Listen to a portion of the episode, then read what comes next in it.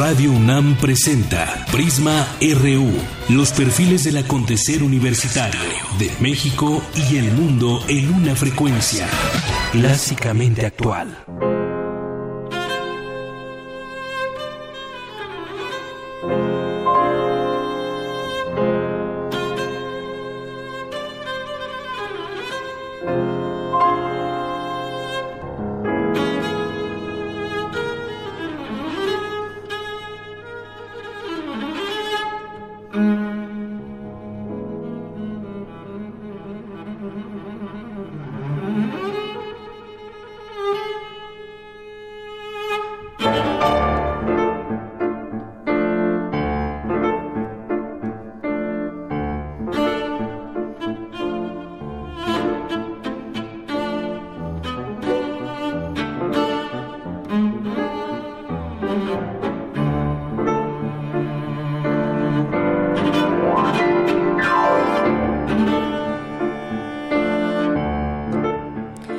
Muy buenas tardes, bienvenidos a Prisma RU por el 96.1 de FM Radio UNAM. Estamos escuchando esta composición de Fritz Kreisler, eh, que fue un violinista, compositor y pianista de origen austriaco y es considerado uno de los más grandes violinistas de la historia. Esto que escuchamos es en la interpretación de Yo-Yo Ma.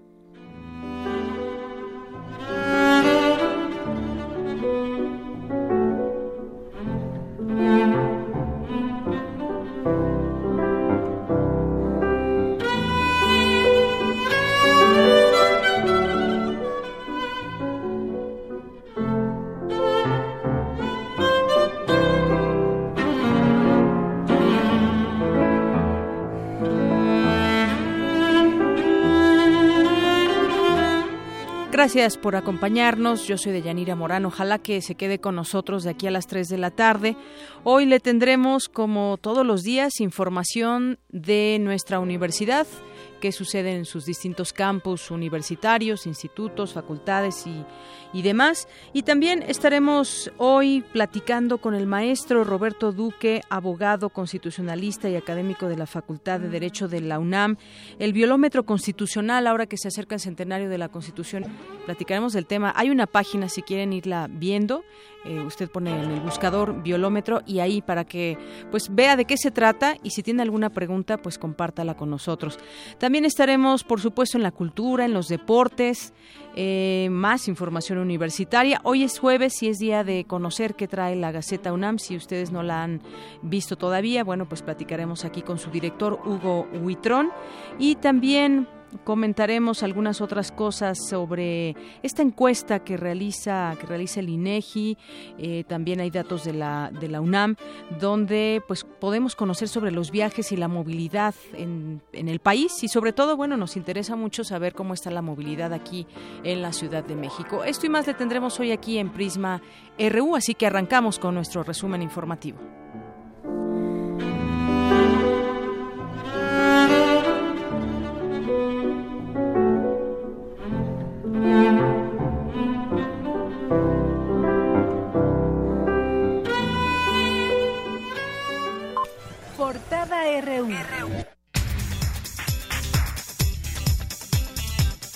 nuestra portada de este jueves 2 de febrero del año 2017, nuestra portada universitaria, el Instituto de Investigaciones en Materiales de la UNAM cumplió 50 años. La entidad académica ha mostrado liderazgo en la ciencia e ingeniería de materiales, no solo en México, sino en el extranjero. El próximo primero de mayo, la UNAM reabrirá el Museo de las Constituciones, ubicado en el Centro Histórico de la Ciudad de México. Habla Gabriela Breña, directora del recinto universitario que tiene un peso histórico ya de por sí el puro edificio y con la nueva museografía y los nuevos contenidos creemos que vamos a lograr atraer a los jóvenes Estamos trabajando, yo creo que los universitarios se van a sentir muy orgullosos de la manera como la universidad va a festejar los 100 primeros años de nuestra Constitución. En 1917 se promulgó la Carta Magna que nos otorgó derechos políticos a los mexicanos. En tres días celebramos su centenario. A continuación, mi compañero Antonio Quijano nos tiene un adelanto de esta información. Adelante, Toño. ¿qué tal, Leyanira? Buenas tardes a ti al público de Prisma RU. Al participar en el coloquio México necesita o no de una constitución, Rolando Cordera, coordinador del programa universitario de estudios de desarrollo de la UNAM, dijo que a 100 años de la primera constitución social del mundo moderno, la desigualdad social y económica marca nuestra historia. En unos momentos más información.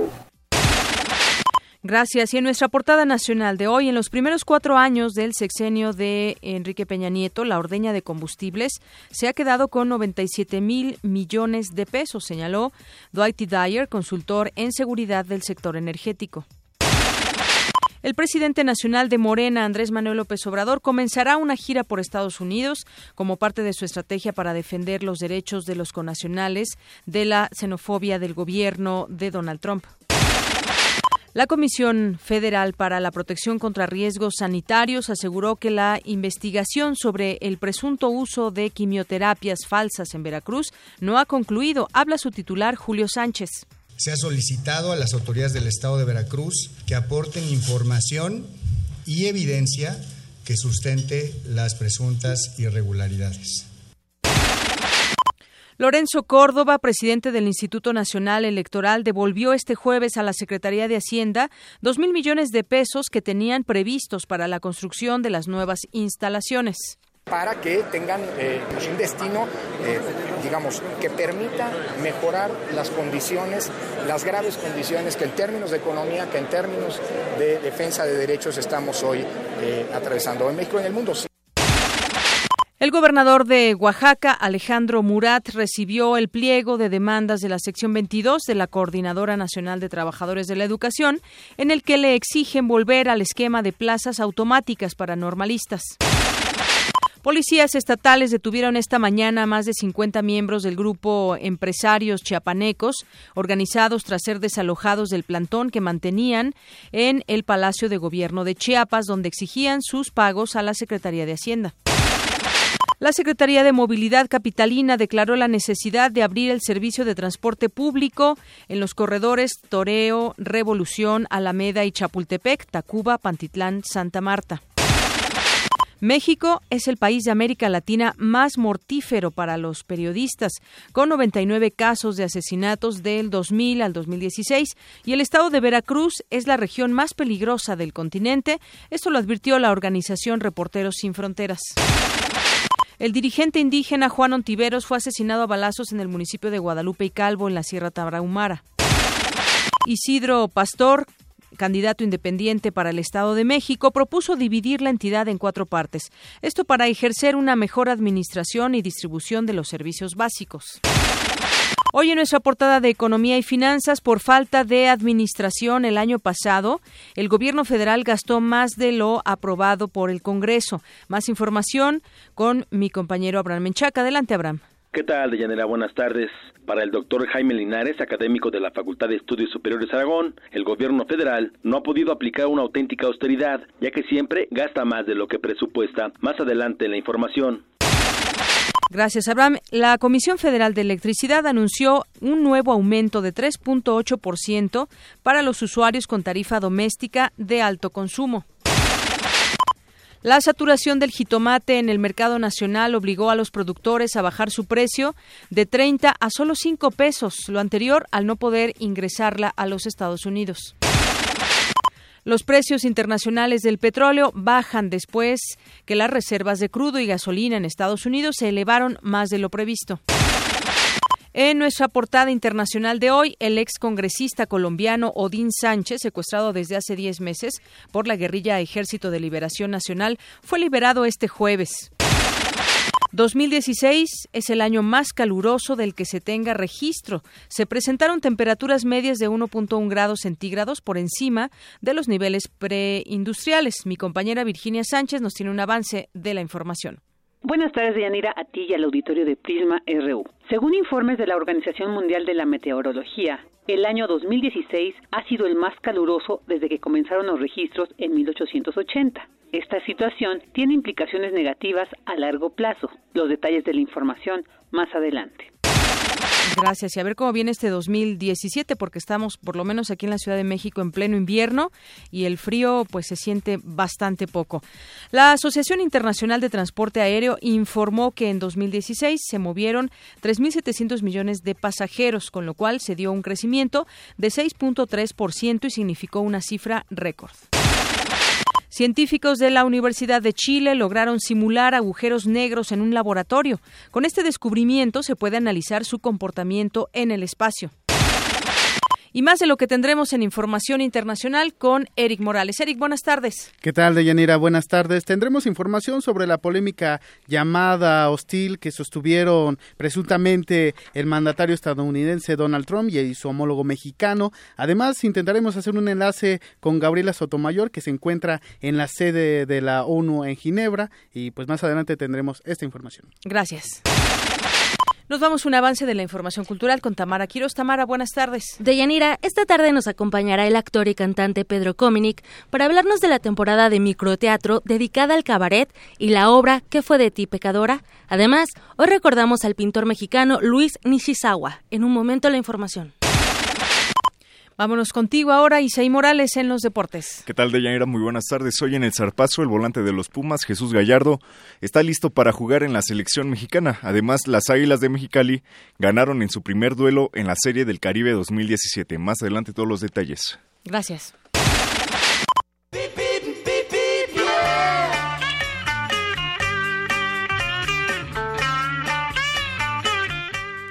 Bien, y nos vamos hasta la FES Iztacal. Hacemos contacto vía telefónica con Eduardo Méndez, jefe de comunicación social. Eduardo, muy buenas tardes. Buenas tardes, de Yanira. Les informo que la avenida Reyes Heroles se presenta ligeramente afectada por la espesa carga vehicular y los automovilistas se mueven con relativa fluidez, esto hasta llegar a la avenida María Colina, en donde el flujo mejora considerablemente.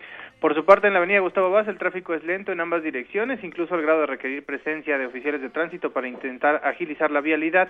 El anillo periférico en la sección que parte de Cuautitlán Izcalli hacia el sur de la ciudad no presenta alteraciones de consideración y se puede transitar sin inconveniente a partir de Valle Dorado y hasta las torres de satélite.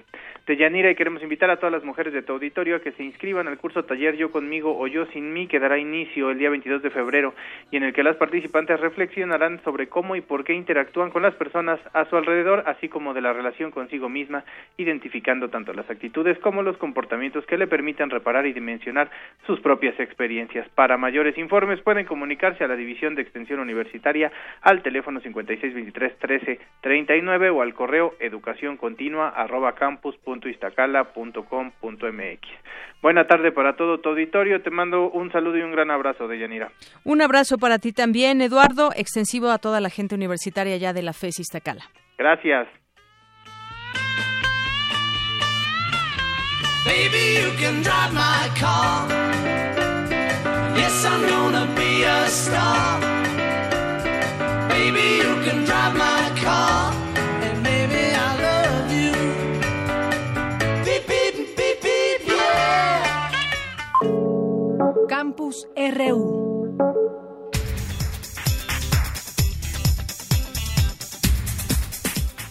Bien, y hace apenas unos momentos le comentábamos sobre 2016, este año que se considera el más caluroso desde que iniciaron los registros en 1880 y mi compañera Virginia Sánchez nos amplía los detalles de esta información. Adelante. Buenas tardes, Deyanira y auditorio de Prisma RU. A pesar de que los años 2011 y 2012 se aseguró que había una pausa en los efectos del calentamiento global, la Organización Mundial de la Meteorología informó recientemente que desde 1880, que iniciaron los registros, el año 2016 ha sido el más caluroso, con 1.1 grados centígrados por arriba del registro en la era preindustrial y 0.07 grados mayor al del 2015, que se vio afectado por el fenómeno del niño y contribuyó significativamente al aumento de temperatura. Estos registros se calculan en tierra, océanos y el Ártico para que sean representativos a nivel global, pero las implicaciones negativas de este aumento no se reflejan en lo inmediato, sino a largo plazo. Así lo detalla la doctora Paulina Ordóñez Pérez, investigadora del Centro de Ciencias de la Atmósfera de la UNAM. Por sí solo no sería significativo. Lo importante es la tendencia a largo plazo. Un año por sí solo no representa gran cosa en cambio climático. En este caso, pues son tres años consecutivos. Cuando estábamos hablando de pausa, además hay otros indicadores a largo plazo, como son récords en, emisiones de dióxido de carbono, de metano o en el grosor del hielo del Ártico. Entonces, pues todo esto es una señal de que el calentamiento global continúa. Continúa, no se ha parado y va continuar. Pero no necesariamente el próximo año o el siguiente van a ser otra vez los más cálidos. Existen medidas que podrían revertir esta situación a largo plazo. Sin embargo, tendría que existir un compromiso de los países cuyas industrias contribuyen en gran medida a esta problemática. Paradójicamente, el nuevo presidente de Estados Unidos, Donald Trump, ha señalado que el calentamiento global no existe y ha amenazado con sacar a su país del Acuerdo de París, que establece implementar medidas para la reducción de gases de efecto invernadero. Al respecto, habla la especialista. Pues Donald Trump sí es un negacionista del cambio climático y depende de qué haga. Pero si de verdad va a sacar a su país del acuerdo global de París y va a dejar de tomar medidas para limitar la emisión de gases de efecto invernadero, por supuesto que afecta a nivel global, porque Estados Unidos es el segundo emisor después de China, pero es el primer emisor mundial per cápita. Es un gran emisor a nivel global y mundial, o sea que sí puede afectar muy seriamente. Para Ordóñez es importante que las grandes industrias y los gobiernos desarrollen infraestructura y tecnología para reducir las emisiones. Sin embargo, aclaró que los ciudadanos somos responsables de casi la mitad de las emisiones conocidas como difusas, por lo que también podemos contribuir con pequeñas acciones como usar más la bicicleta y el transporte público, utilizar focos de bajo consumo y poner cargas más grandes en la lavadora para disminuir su uso, entre otras. Hasta aquí la información. Buenas tardes. Gracias, Vicky. Muy buenas tardes. Pues sí, muchas emisiones de gas invernadero también, muchas emisiones que generamos todos, todos los días, eh, desde utilizar el automóvil, utilizar la luz, muchas cosas, muchas cosas que se generan y que contribuyen al calentamiento global y este cambio climático del que mucho se habla y en el que, por cierto, no cree mucho Donald Trump. Eh, traigo a colación el, el, comentario y el nombre de este personaje, dado que pues él lo ha manifestado de esta manera. El caso es que ahí están pues los registros, no está nadie inventando nada y 2016 ha sido el año más caluroso. Veamos cómo, cómo viene el 2017. Les decía que por lo pronto aquí en nuestra Ciudad de México, donde normalmente se marcan muy bien las estaciones del año, pues ahora hemos tenido un, un invierno de alguna manera caluroso hasta el día de hoy. Nos vamos a más información en nuestro país. Miles de personas mueren anualmente por problemas relacionados con el consumo de tabaco, por lo que el sector salud ha implementado una serie de medidas para disminuir esta adicción. Cuéntanos, Cristina, muy buenas tardes. Deyanira, buenas tardes. En México, por problemas ligados al tabaquismo, cada día mueren entre 110 y 115 personas. Esto es, alrededor de 40.000 al año. En el mundo, si la tendencia continúa, para el año 2030 morirán 8 millones de personas. Ante la magnitud del problema, desde hace tiempo el sector salud ha implementado diversas políticas públicas encaminadas a que la gente tome conciencia del daño que representa fumar. Entre las medidas destaca la prohibición de consumir tabaco en escuelas, restaurantes u oficinas. También están las campañas de información en torno a los riesgos a la salud. Además, el año pasado, en el marco del Día Mundial sin Tabaco, las autoridades sanitarias de nuestro país anunciaron que se unirían a la iniciativa internacional de comercializar tabaco en cajetilla neutra, que se caracteriza por no tener impresos el logo ni la marca y le quitan lo atractivo al producto. El doctor Horacio Rubio Monteverde, director de atención médica de la Dirección General de Atención a la Salud de la UNAM, señala que se ha observado una disminución del consumo de tabaco entre los universitarios. Aquí se hace un examen que es examen médico de ingreso, cada cuatro años cuando ingresan a la preparatoria, cuando ingresan a la licenciatura y los de posgrado, y ahí se va viendo cómo ha ido disminuyendo, digamos, el número de fumadores, a diferencia de otras adicciones, pa parece que aumentan los, los del alcohol, las niñas empiezan a beber un poco antes que los niños, entonces esta situación pues no se ha podido lograr eh, a nivel eh, general la lucha contra el alcohol de la misma manera que se ha hecho en, contra el tabaco. Para el doctor Rubio es importante que la información sobre esta adicción llegue a los estudiantes. es que todos los jóvenes reciban más información sobre el tabaco y que en las materias tanto de la currícula de medicina, la currícula de odontología, figure todos los daños que se generan por el tabaquismo. Ha sido una preocupación de varios de los eh, rectores que sacaron inclusive el libro de diagnóstico y tratamiento en la práctica médica cuando estaba el doctor Narro y de ahí y el doctor Rivero se ha venido enfatizando y las novedades que aparecen pues salen. Yo creo que es una preocupación muy buena, a diferencia de otras eh, escuelas otras universidades que no le dan el valor que tiene esto porque pues, los chicos se pierden ocho años de vida. La UNAM pone a disposición de la comunidad universitaria el Sistema de Orientación en Salud SOS, donde se brinda información y orientación sobre el tabaquismo. El teléfono es 56 22 01 27 o el correo sos@unam.mx. Deyanira, este es mi reporte. Buenas tardes. Gracias, Cristina. Muy buenas tardes. Bueno, pues ahí está este tema del tabaquismo, cifras, cuántas personas mueren y bueno, todo lo que lo que ya sabemos, pero que de pronto de pronto pues pasamos por alto todo todo ello cuando cuando fumamos un cigarro. Y bueno, ahí vamos a entrar a otro a otro tema que tiene que ver con el gasolinazo, ya ve que pues estamos también a la expectativa ahora en febrero cómo qué porcentaje, en qué porcentaje van a subir los combustibles eh, en México.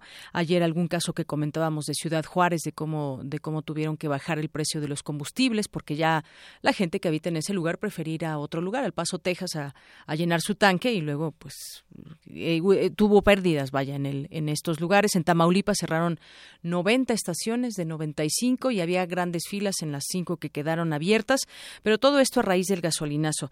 Y bueno, pues justamente aquí en la Ciudad de México habíamos platicado ya en otro momento sobre el precio aquí en la ciudad porque variaba un poquito dependiendo de la delegación y en otros estados también ha variado dependiendo el, el, municipio.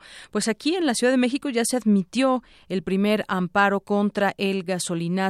El juez sexto de distrito en materia administrativa de la Ciudad de México admitió el primer amparo contra el gasolinazo promovido por un funcionario de la Administración Pública que eh, es el consejero jurídico y de servicios legales Manuel Granados Covarrubias, Covarrubias informó que se trata eh, del presentado por Jesús González Xixmal, catedrático de la Universidad Nacional Autónoma de México, quien es autoridad del Centro Histórico. Vamos a tratar de platicar con él más adelante para que nos dé también los detalles sobre esto, que pues ha mantenido también una eh, atractiva esta información para mucha gente que por cierto tampoco se han visto estos estas peticiones de manera masiva hay una página aquí lo hemos comentado también para quien quiera llevar a cabo un amparo en contra del gasolinazo pero ya lo ya lo retomaremos más adelante y por supuesto y lo también lo comentaremos más a detalle sobre todo la respuesta internacional que se da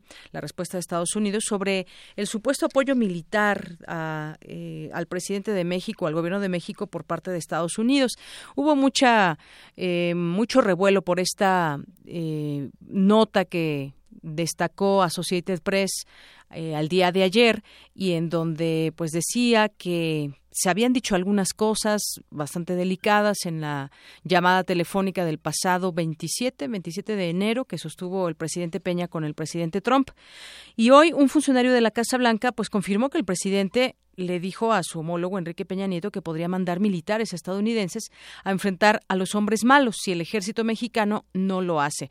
La fuente dijo a la agencia AP, así lo relata la propia agencia, que el comentario fue en sentido coloquial y que era en referencia a la cooperación entre ambos países para combatir a los cárteles de la droga.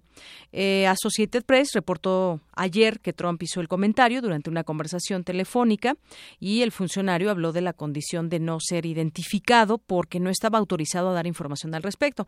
Que hubo ahí distintas informaciones porque se hablaba de que había sido la versión estenográfica de, de esa llamada. Sin embargo, después eh, hoy se aclara en esta nota que fue un funcionario estadounidense que, que filtró la información solamente dicha, no escrita, y que pidió que no se le no se identificara. Dijo que estos comentarios fueron informales y formaron parte de una discusión sobre cómo Estados Unidos y México podrían colaborar para combatir a los cárteles la droga y otros elementos delictivos y hacer de la frontera un lugar más seguro. Esta fuente, según dice Associated Press, dijo que la conversación fue placentera y constructiva. También, por otra parte, pues ya comenzaron algunas llamadas de funcionarios aquí en, en México, como la panista Gabriela Cuevas, el senador perredista Miguel Barbosa, que piden que se dé a conocer la conversación para eh, que se le ofrezca pues a los legisladores. Barbosa dijo que sería saludable la difusión íntegra de la plática, porque dijo no se trata de creer o no lo que se dijo, sino de que se corrobore en qué consistió el diálogo entre ambos presidentes. Y bueno, pues yo solamente y a título personal lo digo, pues nunca vamos a saber si no lo revelan las propias autoridades, pues en qué tono se dio esta llamada y qué fue exactamente lo que lo que se dijo. Eh, en su derecho de no revelarla, pero pues ahí queda lo que supuestamente dijo un funcionario a Associated Press, pero que pidió que no lo identificaran. Pero más adelante ya Eric, Eric Morales nos ampliará esta información porque hizo una entrevista con un académico que da su punto de vista interesante al respecto del tema. Y bueno, por lo pronto también el gobierno inicia con la iniciativa privada consulta sobre el Tratado de Libre Comercio. El presidente anunció el inicio de consultas formales con el sector productivo nacional, ya con miras a arrancar con Estados Unidos en un plazo de 90 días la revisión del Tratado de Libre Comercio de América del Norte, pues a la expectativa de qué se va a tratar, exactamente cómo que va a quedar, qué cambios habrá luego de todos estos años de tener este Tratado de Libre Comercio con las características que se tienen. Esto fue en el marco del relanzamiento del sello hecho en México. Ayer le comentábamos, el mandatario advirtió que nuestro país irá a la negociación con Estados Unidos en pleno ejercicio de la soberanía nacional y en busca de lograr construir una relación constructiva entre ambas naciones. Y bueno, pues nos vamos a ir ahora con mi compañero Antonio Quijano, que nos tiene información sobre la Constitución y en el tema de los derechos políticos. ¿Se siguen los lineamientos de nuestra Carta Magna como parte de un proyecto nacional? ¿Es suficiente con reformar algunos artículos o será necesaria una nueva Constitución? Antonio Quijano nos amplía los detalles a estas interrogantes. Adelante, Toño, buenas tardes. ¿Qué tal, Deyanira? Buenas tardes a ti al público de Prisma RU. A 100 años de la primera constitución social del mundo moderno, la desigualdad social y económica marca nuestra historia, señaló Rolando Cordera, coordinador del Programa Universitario de Estudios del Desarrollo de la UNAM. Al participar en la Mesa de Derechos Políticos en el marco del coloquio México necesita o no de una constitución, el también académico de la Facultad de Economía mencionó que el desarrollo social debe ser parte de un proyecto nacional. Creo que la mejor manera de conmemorar a la Constitución es reconfigurar el significado del interés general o del bien común, alineándolos por objetivos de igualdad, justicia y democracia. Esta podría ser la gran tarea, nuestro compromiso vital tras años de condescendencia hacia la abstracción mal entendida y lo peor de autocomplacencia con el poder del dinero y el juego del intercambio financiero desbocado. Construir una nueva sintonía entre economía y sociedad, y en especial entre la política económica y la social, en la perspectiva de un desarrollo económico concebido como un proceso integral, cuyo horizonte sea el de los derechos humanos fundamentales como plataforma en expansión, que abarque los derechos económicos, sociales y culturales. Su cumplimiento y protección, así como su inscripción en la agenda nacional, deberá convertirse en el criterio maestro de la evaluación de la calidad y el ritmo del propio crecimiento económico. Como hace, como lo fue hace 100 años,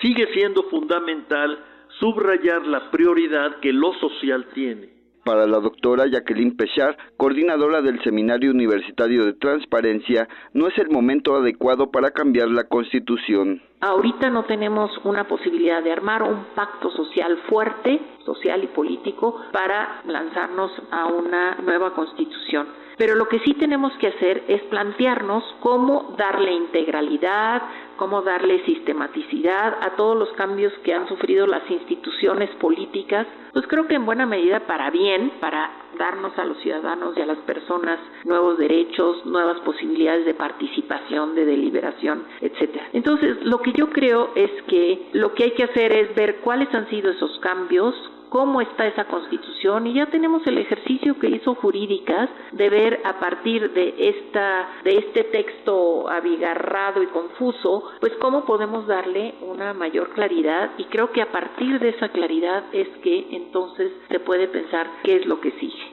El coloquio fue organizado por la Coordinación de Humanidades de la UNAM para reflexionar sobre el estado actual de la Constitución a unos días de que se cumplan 100 años de su promulgación. De Yanira Auditorio, hasta aquí mi reporte. Buenas tardes.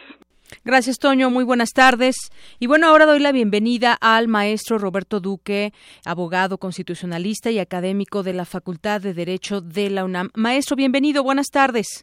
Hola, muy buenas tardes. Un placer estar con ustedes. Gracias por la invitación. Gracias, maestro. Bueno, pues se acerca ya el centenario de nuestra Constitución y en este sentido vale la pena replantearse varios puntos que tienen que ver cómo, pues, qué tanto nos sigue representando, cómo nos sentimos. Yo creo que, yo creo que muchas cosas han ido cambiando en la realidad y ha habido algunas modificaciones, pero sobre todo quiero platicar sobre este eh, violómetro que es la página que tengo aquí abierta periodismocide.org y que tiene que ver con pues una medición en tiempo real de violaciones constitucionales. Cuéntenos un poco, introduzcanos a este a este espacio y platíquenos de qué se trata. Sí, efectivamente, uno de los grandes dramas que hemos tenido en estos 100 años y que por desgracia se ha agudizado en la última década es la violación de las normas de la Constitución, ¿no? Se critica su texto en muchos aspectos, ahora mismo eh, se acaba de, de decir, ¿no? Muchas de las reformas que ha habido, de las casi 700 reformas que ha habido a la Constitución, han sido superfluas, eh, en fin, hay contradicciones, hay errores técnicos, eh, ya eh, en eso ya no es reconocible la, la Constitución original de 1917, ¿no es cierto? Eh, entonces, el, el texto, por supuesto, pues es muy mejorable. En efecto, el Instituto de Jurídicas tiene un- un- una propuesta muy interesante de hacer más sintética, más concreta la Constitución a partir de, de lo bueno que ya tenemos, que sí hay cosas muy buenas en la Constitución que perviven, pero eh, eh, el problema realmente más grave es la violación constitucional. Y, y tenemos aquí la eh, circunstancia, el hecho, de que los primeros en violar la Constitución son los propios legisladores. Es decir, ahora mismo el Congreso Federal, senadores y diputados, están en violación constitucional. Por ahí un diputado dijo, eh, un senador dijo hace no mucho que en este Senado se viola la Constitución todos los días y tiene razón. Y en el violómetro constitucional, que es un portal que con algunos colegas eh, pues elaboramos y que es consultable en, en la página de Periodismo CIDE, del Centro de Investigación y Docencia Económicas, eh, puede ver uno en vivo, déjame, permítame decirlo así, en tiempo real, las violaciones en las que ahora mismo está incurriendo el Congreso.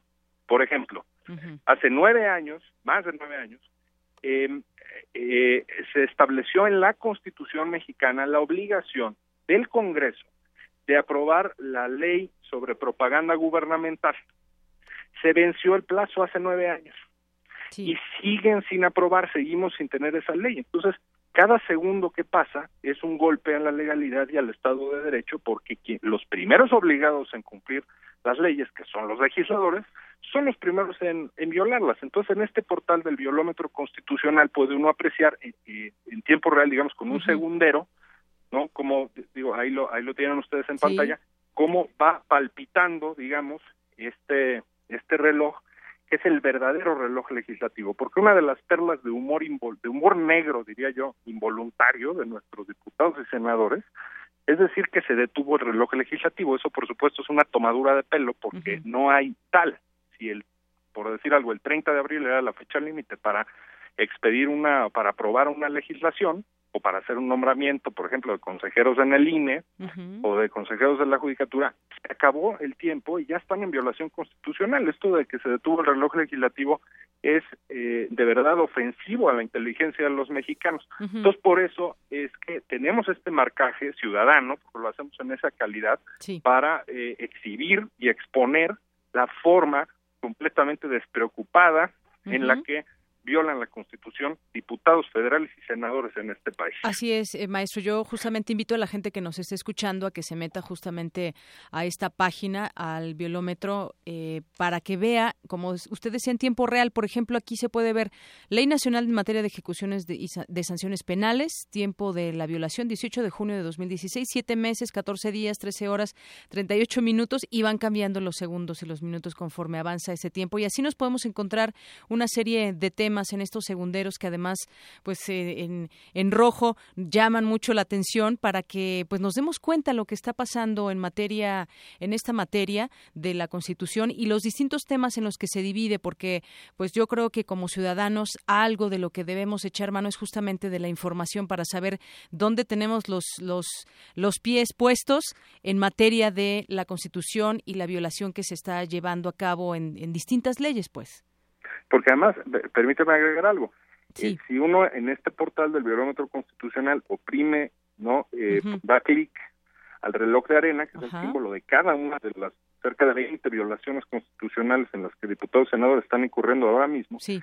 viene el artículo eh, o la disposición constitucional textual, ¿no? Porque muchas veces podemos decir, no, pues es que infringieron la Constitución porque no lo normaron bien, porque no reglamentaron bien. Sí, a qué tal. artículo y en lo que lo buscamos, pero aquí ya viene el artículo, por ejemplo. Eso es, o sea, aquí no es un tema que esté sujeto a, a apreciaciones, eh, eh, no a opiniones subjetivas, no. Aquí viene, entonces, otro ejemplo, ¿no? La ley eh, general de aguas tenía que haberse aprobado hace casi cuatro años, aquí viene tres años, once meses, etcétera, y resulta que y resulta ser que eh, el, el artículo transitorio de la Constitución que obligan exactamente igual que los artículos que los artículos eh, eh, eh, permanentes de la Constitución aquí viene no pues tenía un plazo de 360 días para emitir una ley general de aguas al Congreso de la Unión. Estoy leyendo textual. Y nunca la aprobaron y siguen sin aprobarla cuatro años después con una serie de repercusiones que los ingenieros ya nos pueden precisar con toda claridad Claro. que son gravísimas para el país en este delicado e importante tema del agua, ¿no? Y así pues están todos estos ejemplos en efecto en el en el violómetro constitucional. Y a ver, aquí lo que hemos dicho nosotros es nuestro objetivo es que el violómetro constitucional deje de existir, paradójicamente, ¿no? O sea, Sí, sí, sería lo mejor. digamos, es que desaparezca, que ya no tengamos materia que poner en este portal, porque eso Claro. querrá decir que entonces llegó el día en el que los legisladores cumplen con su deber básico, elemental y obvio, y además de su obligación constitucional, pues de eh, hacer su trabajo como deben, ¿no? Así Pero estamos muy lejos de eso.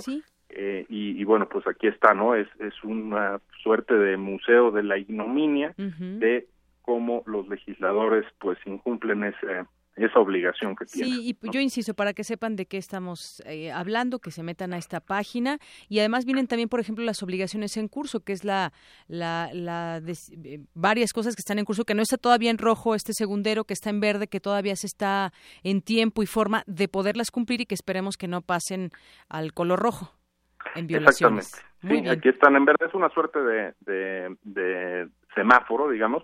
Y cuando faltan menos de dos meses para que se cumpla la fecha límite, entonces cambian a amarillo y, y luego ya eh, y luego ya rojo cuando los diputados y senadores violan la Constitución en contra de lo que protestaron hacer, ¿no? Siempre eh, su toma de protesta es cumplir y hacer cumplir la Constitución. Ah, bueno, pues es exactamente lo que no son capaces de, de, de realizar.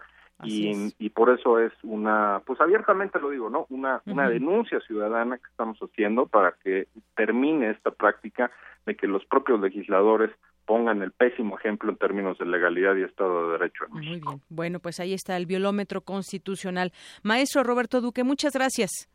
Al contrario, muchísimas gracias. Hasta luego, buenas tardes. El, el maestro Roberto Duque Roquero, abogado constitucionalista y académico de la Facultad de Derecho de la UNAM. Prisma RU. Para nosotros, tu opinión es muy importante. Síguenos en Facebook como Prisma RU.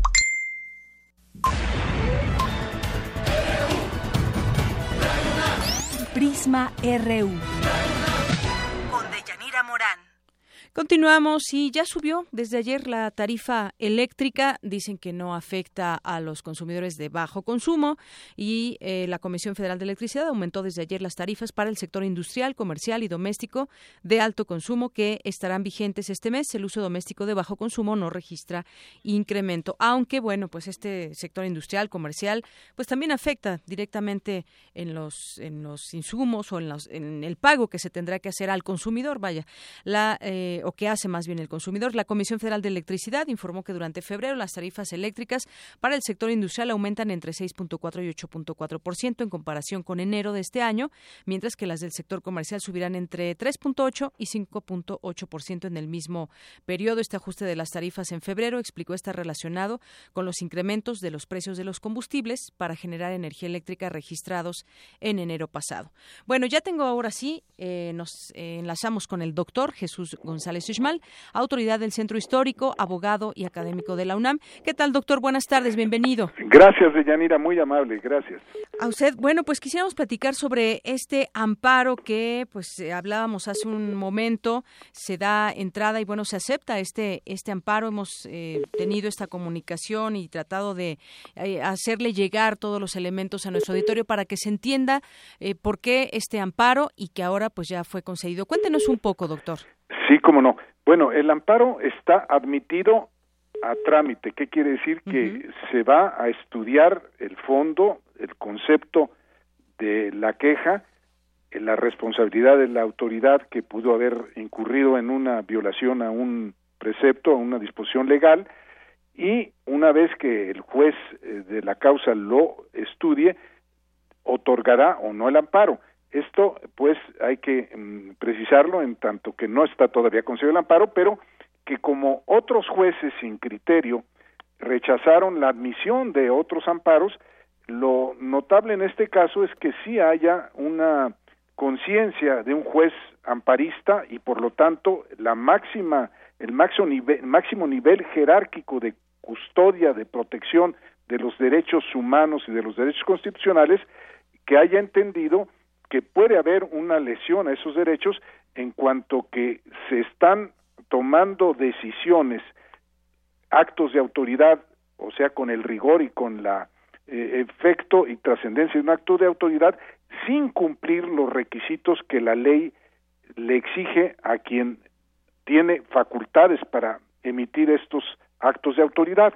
Y en este caso es la Secretaría de Hacienda y Crédito Público y la Comisión Reguladora de Energía la que en realidad incurre en una violación a nuestros derechos constitucionales y muy concretamente al artículo 14 y 16 constitucional al haber eh, resuelto que puede haber diferencias en los precios de los combustibles y concretamente en las gasolinas dentro de el propio país y sin dar lugar o sin eh, acreditar la razón que los asiste para hacer estas diferencias de precios, aun cuando hoy todavía las diferencias son pequeñas, hasta de centavos, es cierto que esto puede ser un precedente, si es un acto arbitrario, si es un acto sin motivación, sin fundamentación, que puede repetirse a mayor escala y que puede eh, después ser una transgresión muy seria y permanente al derecho de los ciudadanos. Así que por este eh, ángulo, eh, pues eh, celebramos que este, que esta, por cierto, es una jueza la que tenga esa mm, calidad de conocimiento de la materia de amparo y además un criterio respecto al primer artículo de nuestra Constitución de velar por los derechos humanos de los mexicanos.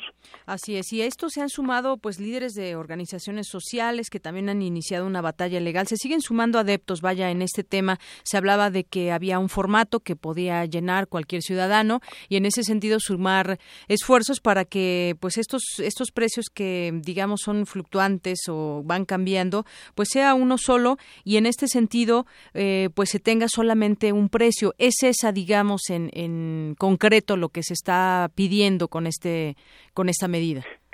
en, efecto, eso es lo que se trata, que seamos los mexicanos conscientes de que tenemos una joya en nuestra institución jurídica que es el amparo. y que y que esa es nuestra nuestra arma para defendernos de actos arbitrarios. A veces los actos arbitrarios, esto es importante decirlo de Yanira, no es tanto por mala fe o dolo del, de la autoridad que los emite, sino a veces es ignorancia, a veces es eh, eh, prisa o precipitación para hacer las cosas y, y, atropellan derechos. Por eso el amparo es ese gran instrumento ciudadano para evitar que esto se, se continúe realizando en nuestra vida contemporánea, en nuestra vida cotidiana. Ahora bien, este es el... ¿Por qué tiene también trascendencia? Porque este es un efecto de un error de origen, cual fue la reforma energética que dejó en, un concepto tan tan eh, pues eh, amplio y difuso como es el mercado la cotización de un combustible que se requiere para mover a la nación y de un combustible como es la gasolina en, del que México no solo fue autosuficiente sino exportador de gasolina refinada y que ahora en cambio estamos sujetos no solo al mercado interno sino a la fluctuación del mercado internacional y a la fluctuación del valor de nuestra moneda en relación con otras como es el dólar. De modo que eh, este es, eh, digámoslo así, la punta del iceberg de, de, lo que hay detrás de este, de este problema. Y que si hay un juez que tenga eh, criterio para amparar a los ciudadanos frente a estos abusos, quizás tenga que irse incluso derivando amparos hacia otras decisiones que se van a ir tomando, como es por ejemplo esta del próximo 3 de febrero, porque el decreto que eh, eh, aprobó el, Congreso de la Unión, quien también es autoridad responsable, habla y eh, aprueba que el próximo 3 de febrero nos vuelvan a incrementar los precios y así sucesivamente. Bueno, pues se reclama la violación a los principios de igualdad y legalidad y además, bueno, por cualquier persona se puede acercar y tener más información y pueden obtener este pues este formato o la información también en la página de la Consejería de la Ciudad de México. Del Gobierno de la Ciudad de México, claro que sí. Muy bien. Bueno, pues muchísimas gracias, doctor. Gracias a usted. Buenas tardes. Hasta luego. Muy buenas tardes. Fue el doctor Jesús González Ishmal, autoridad del Centro Histórico, abogado y académico de la UNAM. La página, por si tienen interés en conocer más, es www.consejería.cdmx, cdmx.gov.mx. Prisma RU. Queremos conocer tu opinión. Síguenos en Twitter como arroba PrismaRU. Arte y cultura.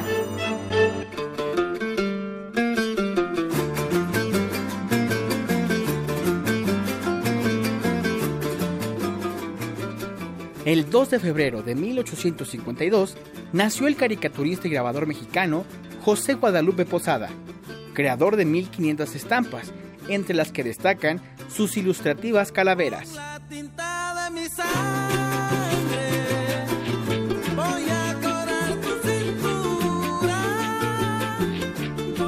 Hola, Adelante, Tamara, muy buenas tardes. buenas tardes. Hoy recordamos el natalicio de un artista, ya lo escuchábamos, que veía más allá de la piel, en sus obras abarcó múltiples temas, entre los que cabría destacar las célebres calaveras o imágenes de ultratumba, los desastres que comprenden catástrofes de todo tipo de tipo natural, como epidemias, sucesos astronómicos, nacimientos de seres monstruosos, accidentes, crímenes y suicidios.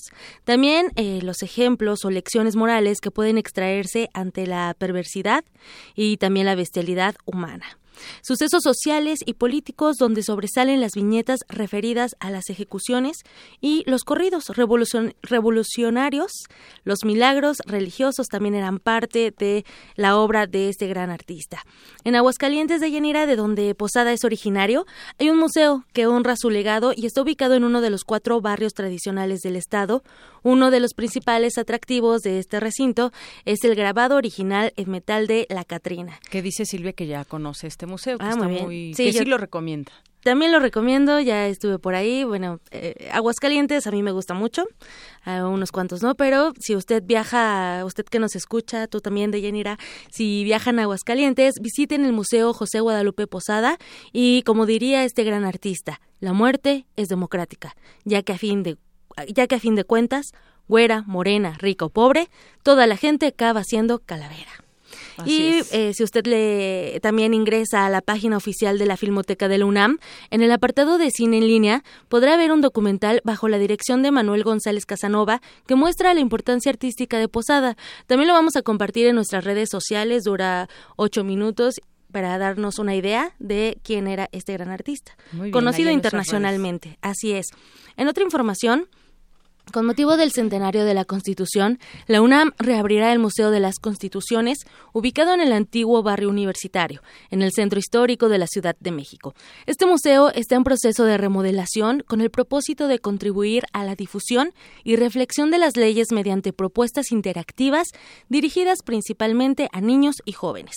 Con más de 400 años de existencia, este recinto ha tenido diversos usos, desde templo de la Orden Jesuita, sede del Museo de la Luz y a partir del 2011 es el Museo de las Constituciones y abrirá sus puertas el 1 de mayo, fecha en que entró en vigor la Carta Magna.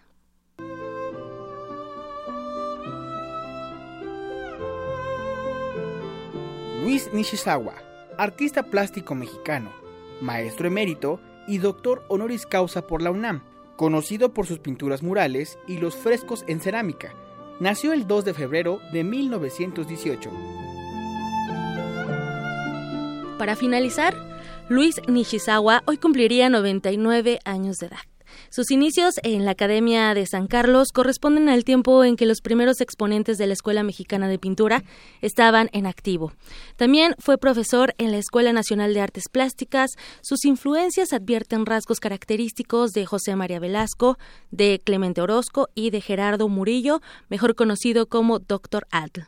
Si su, así también eh, su obra pictórica, marcada por diversas corrientes estéticas, puede apreciarse en espacios como el Centro Cultural Universitario de la UNAM, el Museo de Arte Moderno y en el Museo Carrillo Gil, que también eh, les recomendamos que visiten. Muy bien. Deyanira, yo regreso en una hora con más información y con la entrevista a Pedro Comeni. Muy bien, con Pedro Cominic. Muchas gracias, Tamara. Gracias. Hasta luego. Zarpazo RU. Y aquí está Isaí Morales, ya muy listo con los deportes. Adelante, Isaí. Gracias, Deyanira. Y bueno, damos inicio a esta primera parte del Zarpazo. La UNAM organizó el primer torneo de invitación de handball George Gruya, en honor al entrenador universitario, considerado el padre del balonmano en México. El duelo por el título en la categoría femenil se disputó entre la escuadra de Pumas contra el conjunto del Instituto Politécnico Nacional. El partido se definió en tiempos extras con el marcador 29 a 27 a favor del equipo Guinda. En la rama varonil, el conjunto Aura Azul concluyó en tercer sitio. George Gruya, quien se coronó, se coronó en la selección rumana eh, en los mundiales de balonmano de 1964 y 1970. Participó en los Juegos Olímpicos de Múnich 1972, donde consiguió el bronce y fue el máximo goleador de la justa con 37 tantos. La Federación Internacional de Handball nombró, eh, lo nombró en 1992 el mejor jugador de todos los tiempos. Después de todos estos logros, llegó a México y fue entrenador de la UNAM por más de 30 años. George Grulla falleció el 9 de diciembre de 2015 en la Ciudad de México a los 75 años de edad. Bueno, pues ahí tenemos un ejemplo de ser humano y de deportista. Así es, 30 años como entrenador, imagínate cuántas personas, a cuántos universitarios preparó, porque estuvo pues todo este tiempo en, en la UNAM. Así es. Y bueno, pasando a otra información, dio inicio la serie del Caribe Culiacán 2017 con un triunfo de México frente a Puerto Rico. Cuatro carreras a dos, con, con dos conrones de Chris Robinson, y Yunetsky Betancourt. Con este triunfo, las Águilas de Mexicali suman siete consecutivos. En otro partido de la serie, Cuba se impuso ante República Dominica- Dominicana cuatro carreras por cero. Y bueno, para todos aquellos amigos que nos escuchan y que quieran ir al próximo partido de los Pumas frente a los Tuzos del Pachuca, les tenemos una pequeña trivia para que se ganen tres pases dobles. Solo tienen que, eh, bueno, mandarnos esta respuesta a- al Twitter. Por Twitter. ¿En qué año se jugó el primer partido oficial de los Pumas? ¿Contra qué equipo? ¿Y cuál fue el marcador? Acuérdense de mandar eh, todos sus datos y las respuestas correctas a arroba radio Prisma RU. Prisma RU. Muy bien. Así es. Bueno, pues ahí está. Ya en la segunda hora. Ya había empezado a hora, sonar el este, teléfono, pero no esta vez es por Twitter. El nombre de los. Nos traes los nombres. Así es. Bueno, Deyanira, pues hasta aquí la información. Muchas gracias. Hasta el rato, Isaí. Hasta el rato, Deyanira. Y nos vamos ahora al resumen de esta primera hora de Prisma RU. Ya está aquí Ruth Salazar. Ruth, buenas tardes. Gracias, Deyanira. Buenas tardes a ti y a nuestro auditorio. Este es el resumen. En entrevista para Prisma RU, el maestro Roberto Duque, académico de la Facultad de Derecho de la UNAM, habló sobre las constantes violaciones constitucionales en las que incurre el Congreso de la Unión, medidas en tiempo real por la herramienta digital Violómetro Constitucional problema realmente más grave es la violación constitucional. Y, y tenemos aquí circunstancia, el hecho de que los primeros en violar la Constitución son los propios legisladores. Es decir, ahora mismo el Congreso Federal, senadores y diputados, están en violación constitucional. Y en el violómetro constitucional, que es un portal y que es consultable en, en la página de periodismo CIDE, del Centro de Investigación y Docencia Económica, las violaciones en las que ahora mismo está incurriendo el Congreso. Sí, adelante. En otro tema, el doctor Jesús González Esmalt, autoridad del Centro Histórico, abogado y académico de la UNAM, nos, sobre, nos habló sobre el amparo que interpuso por el gasolinazo y que se encuentra en revisión. El amparo está admitido a trámite. ¿Qué quiere decir? Que se va a estudiar el fondo, el concepto de la queja, la responsabilidad de la autoridad que pudo haber incurrido en una violación a un precepto, a una disposición legal, y una vez que el juez eh, de la causa lo estudie, Quédense con nosotros. En la segunda hora de Prisma RU nos enlazaremos hasta Ginebra con nuestra corresponsal Gabriela Sotomayor, quien nos hablará sobre la respuesta de las Naciones Unidas ante las políticas del presidente estadounidense Donald Trump. Hasta aquí el resumen de Yanira. Buenas tardes. Gracias, Ruth. Buenas tardes. Vamos a hacer una pausa en este momento. Regresamos con mucha más información en nuestra segunda hora de Prisma RU. Volvemos. Queremos conocer tu opinión. Síguenos en Twitter como arroba PrismaRU. Prisma RU. Un programa con visión universitaria para el mundo. Una orquesta en la cocina Cuarteto de cuerdas en el auto. y un violonchelo solista sentado en el sillón favorito de la sala. Orquesta Filarmónica de la UNAM. Desde la sala Nezahualcóyotl, Escucha los conciertos los domingos al mediodía. desde la comodidad de tu casa. 96.1 FM. Radio UNAM. Habla Ricardo Anaya. Regresó el PRI y México no va por el camino correcto. La economía va mal, la violencia aumenta, la corrupción está peor que nunca. El PRI se tiene que ir. Y la opción tampoco es López Obrador. De él no hay nada nuevo que decir. Sus locuras han sido, son y seguirán siendo un peligro para nuestro país. Pero contigo y con el PAN sí hay de otra. Ten confianza, somos muchos. Sí se puede. Ya verás. Ricardo Anaya, presidente nacional del PAN. De las vistas de Salvador Toscano a la época de oro. Del celuloide, a, la era digital. Filmoteca UNAM. Celebrando 120 años de la llegada del cine a México. Sala de exposiciones, acervo y restauración, cine en línea, talleres, hemeroteca. Circuito Mario de la Cueva, frente a la Facultad de Ciencias Políticas y Sociales. Entra a www.filmoteca.unam.mx. Ahí encontrarás la oferta visual que tenemos para ti. Filmoteca UNAM. La Secretaría de Cultura presenta Stanley Kubrick, la exposición. Más de 900 piezas entre fotografías, objetos personales, guiones y vestuarios originales que revelan aspectos del proceso creativo del cineasta, así como sus aportaciones al séptimo arte. Además, una retrospectiva integrada por todas las películas de este icónico director de cine, a partir del primero de diciembre en la Galería de la Cineteca Nacional, Avenida México, Coyoacán 389, Colonia Joco, Ciudad de México. Secretaría de Cultura, Gobierno de la República. Náhuatl, Mixteco, Maya, Celtal, Tzotzil, Zapoteco, Otomí. Las lenguas originarias de México reunidas en un espacio de interculturalidad. Calme Cali. Calme Cali. Acompáñanos a conocer las diferentes culturas indígenas de nuestro país en voz de sus hablantes. Todos los jueves a las 10 de la mañana. Retransmisión domingo 15.30 horas. Por el 96.1 de FM. Radio UNAM.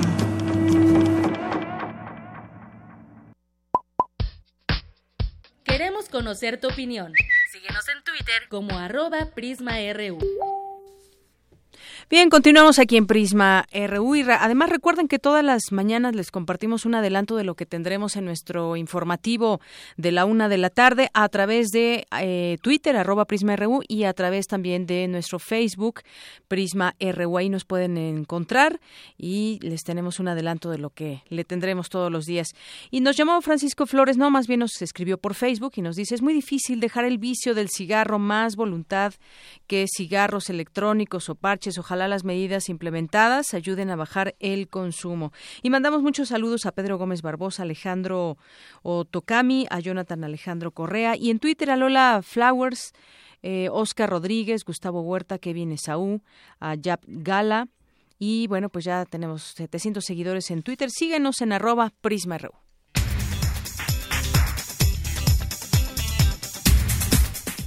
Ya son las dos con dos minutos y nos vamos a nuestro campus universitario. Eh, ¿Usted cree que la Constitución se hace valer?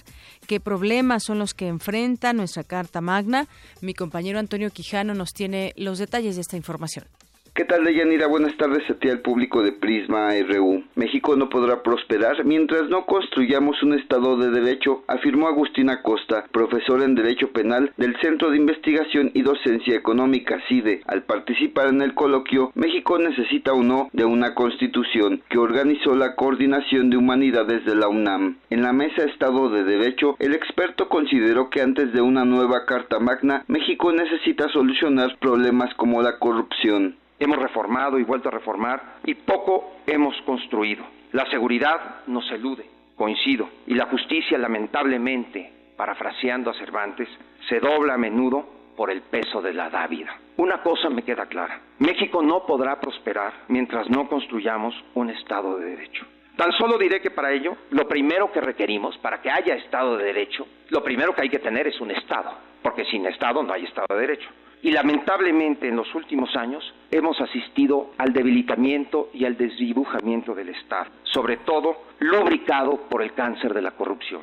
Eduardo Rojas Valdés, maestrante en el Instituto Nacional de Ciencias Penales, pidió replantear el camino ante la crisis de seguridad y violencia, pues afirmó que un gobierno que viola los derechos humanos no es un Estado fuerte. Yo creo que una nueva constitución sería una posibilidad de plantear ciertos caminos, nuevas directrices, corregir algunas cuestiones, pero al final del día no olvidemos que cambiando las palabras no vamos a cambiar la realidad. Una nueva constitución no va a brindar seguridad, definitivamente.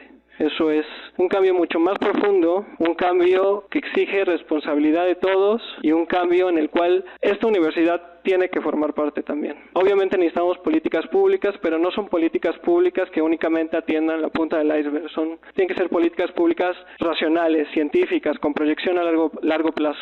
El coloquio se realizó en el aula magna del Instituto de Investigaciones Filológicas de la UNAM con la participación de 25 expertos. De Yanira Auditorio, hasta aquí mi reporte. Buenas tardes. Gracias, Toño. Muy buenas tardes. Pues sí, la clave está en que se respete la ley, ni más ni menos. Y como decía el académico, un Estado que viola los derechos humanos, pues no es un Estado fuerte. Ahí tenemos el violómetro del cual acabamos de platicar hace unos momentos, el violómetro constitucional. En otra información, gasto excesivo del gobierno en 2016. Cuéntanos, Abraham Menchaca. Buenas tardes. Así es, Deyanira. Buenas tardes. Aunque el gobierno federal se comprometió a apretarse el cinturón durante 2016, las disposiciones de austeridad y ajuste al gasto corriente se quedaron en buenas intenciones. De acuerdo con cifras de la Secretaría de Hacienda, el gasto programable del sector público de enero a noviembre del año pasado fue superior en 5.8% a lo previsto, lo que equivale a 579.884 millones de pesos por encima de lo que aprobó el Congreso. El doctor Jaime Linares, académico de la Facultad de Estudios Superiores Aragón, advirtió que el gobierno incurre en excesos debido a que no hay consecuencias. Otro elemento que también muchas veces se critica es en cuanto a que muchas veces se programa un presupuesto X para tal o cual secretaría, tal o cual eh, gasto o programa, y después de que se revisa eh, a la conclusión del año fiscal, vemos que se incrementó el gasto en un 10, un 15, un 20%, sin ver las repercusiones eh, o las razones por las cuales se dio este incremento. Deyanira, el investigador refirió que nuestro país está fallando en cuanto a los controles de política económica. Entonces, es cierto que ahí nuestro país está fallando mucho en cuanto a los controles de, de política, digamos, de gasto. Es cierto que hay un control estricto sobre la cuestión de los ingresos. O sea, el SAT, eh, la Secretaría de Hacienda a través del SAT lleva a cabo el control de cómo poder incrementar la base grabable, pero muchas veces hay una mayor eh, laxitud en materia de, de control del gasto. Sea, de repente vemos como secretarías de Estado que tenían un presupuesto, mm, digamos, de X cantidad para ejercerlo en un año fiscal, de repente rebasa en un porcentaje mayor a un 10, 20%, obviamente que con eso está provocando mayores este, problemas económicos hacia los siguientes ejercicios fiscales para el mismo gobierno. Entre los recursos públicos con mayor alza se encuentran los destinados a comunicación social. De generar hasta aquí la información. Buenas tardes. Gracias, Abraham. Muy buenas tardes. Pues sí, un buen punto ese tema donde se gasta mucho en comunicación social, la política de gasto, ingresos, qué pasa con todo este tema del dinero. ¿Cuándo será el día en que todo cuadre hablando de, de dinero, que todo hasta el último centavo, centavo cuadre y muchas veces de todos estos excedentes o deudas que se dejan en muchos estados, pues se- sea realmente eh, claro y todo este gasto pues no se salga de las manos y se herede a los gobernados. Dos con siete minutos. Y en nuestro Vox Populi de hoy les preguntamos, ¿crees que los, los productos mexicanos son de mejor calidad que los de Estados Unidos? Esto fue lo que algunas personas respondieron a los micrófonos de Prisma RU.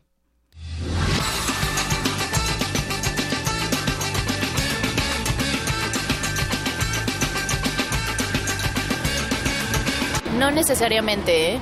Los mexicanos y más yo que soy artesana mexicana, tenemos esa tendencia, gracias a todo lo que tenemos de Estados Unidos, a que lo mexicano es chafa o que lo artesanal es- debe de ser más barato, cuando no es cierto. Hay maquillajes de muy buena calidad, yo hago joyería artesanal de alta calidad, conozco gente que hace ropa que no necesitamos cosas de ningún otro lugar. Si nos enfocáramos en poder promover la misma artesanía mexicana, saldríamos adelante sin problemas. Pues sí estoy de acuerdo que es importante impulsar el consumo local porque hay mucha más calidad de lo que estamos acostumbrados a pensar. No, la verdad no tanto así. Pantalones, camisas, todo eso sí es mucho mejor. Pues siento que no, pero muchas veces lo, pues los monopolios hacen que la sociedad crea que sí, ¿no? Y pues también pues en, en el país hay, hay mercancía que vale la pena y muchas veces lo, lo discriminan por porque pues las grandes marcas lo así lo, lo han marcado.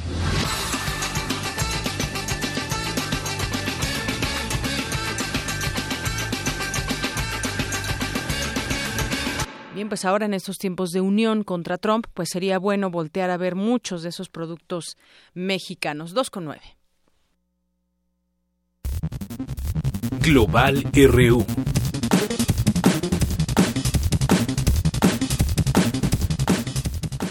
¿Qué tal, Eric? Buenas tardes, bienvenido a la sección internacional. Muchas gracias, Dayanira. Buenas tardes. Eh, me da mucho gusto saludarte la tarde de este jueves. Y si te parece, vamos a iniciar nuestra sección Global RU con las noticias internacionales de este jueves 2 de febrero. El secretario general de la ONU, Antonio Guterres, confió en que Estados Unidos cambie su decreto de migración que impide la entrada de refugiados. I think uh, that uh, those measures indeed violate uh, Creo que esas medidas violan nuestros principios básicos y creo que no son efectivos si el objetivo es realmente evitar la entrada de terroristas en Estados Unidos.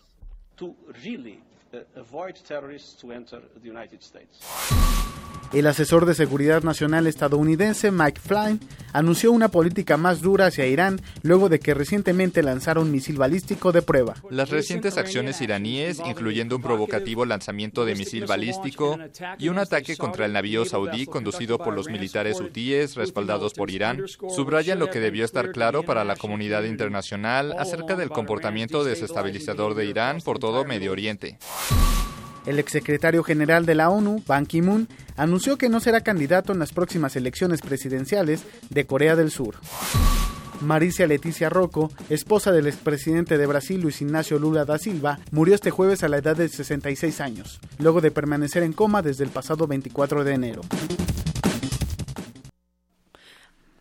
Adelante. Y bueno, pues ahí tenemos la información internacional y pues gran polémica se causó el día de ayer y también hoy con esta filtración de extractos de la conversación que tuvieron los presidentes de México y Estados Unidos. Y antes de entrar en materia, si te parece, vamos a escuchar una nota informativa que les preparé y regresamos para pues comentar esto que ha causado gran controversia. Every decision on trade, on taxes, on immigration, on foreign affairs will be made to benefit American workers La filtración de la presunta transcripción de la conversación telefónica que sostuvieron los presidentes de México y Estados Unidos el pasado 27 de enero ha causado reacciones en ambos lados de la frontera. Con base en información de la agencia de noticias AP y fuentes confidenciales de la periodista mexicana Dolia Esteves, Donald Trump habría amenazado a su homólogo mexicano con mandar tropas estadounidenses a territorio nacional si el ejército no es capaz de derrotar a los grupos del crimen organizado. La llamada, según la transcripción, habría sido hostil. Pero, ¿quién es el que pierde y quién se beneficia con esta filtración? Para el maestro David Mendoza Santillán, académico de la Facultad de Ciencias Políticas y Sociales de la UNAM, podríamos estar ante una estrategia de presión diplomática por parte del gobierno estadounidense. Que ese tipo de información haya sido filtrada por el mismo equipo de Donald Trump, creando mentiras y obviamente con la intención de generar una crisis en el gobierno del presidente Enrique Peña Nieto. Vaya, la cuestión yo creo que tendríamos que visualizarla con mucho más cuidado, con mucha eh, templanza, sobre todo para poder eh, entender cómo se están manejando estos nuevos esquemas del manejo de eh, las relaciones internacionales y de la diplomacia. Con esto, el gobierno de Donald Trump buscaría acrecentar la crisis de credibilidad del mandatario mexicano, lo que le permitiría tomar ventaja en negociaciones en materia de comercio y migración. El presidente Trump, eh, a través de, sus, eh, de su equipo más cercano, pues lo que está tratando es de acotar, es de de alguna manera debilitar a su contraparte, tomando en cuenta que la popularidad del presidente mexicano no es por mucho. La mejor situación o la mejor opción hasta el momento. Y entonces, bueno, eso eh, de alguna manera es aprovechado por estas eh, por estas fuerzas, por este tipo de propaganda. Lo anterior respondería a la estrategia internacional del presidente Trump, con la que plantea que Estados Unidos lleve la batuta en todas las negociaciones con la comunidad internacional. Para Radio UNAM, Eric Morales. It's going to be only America first.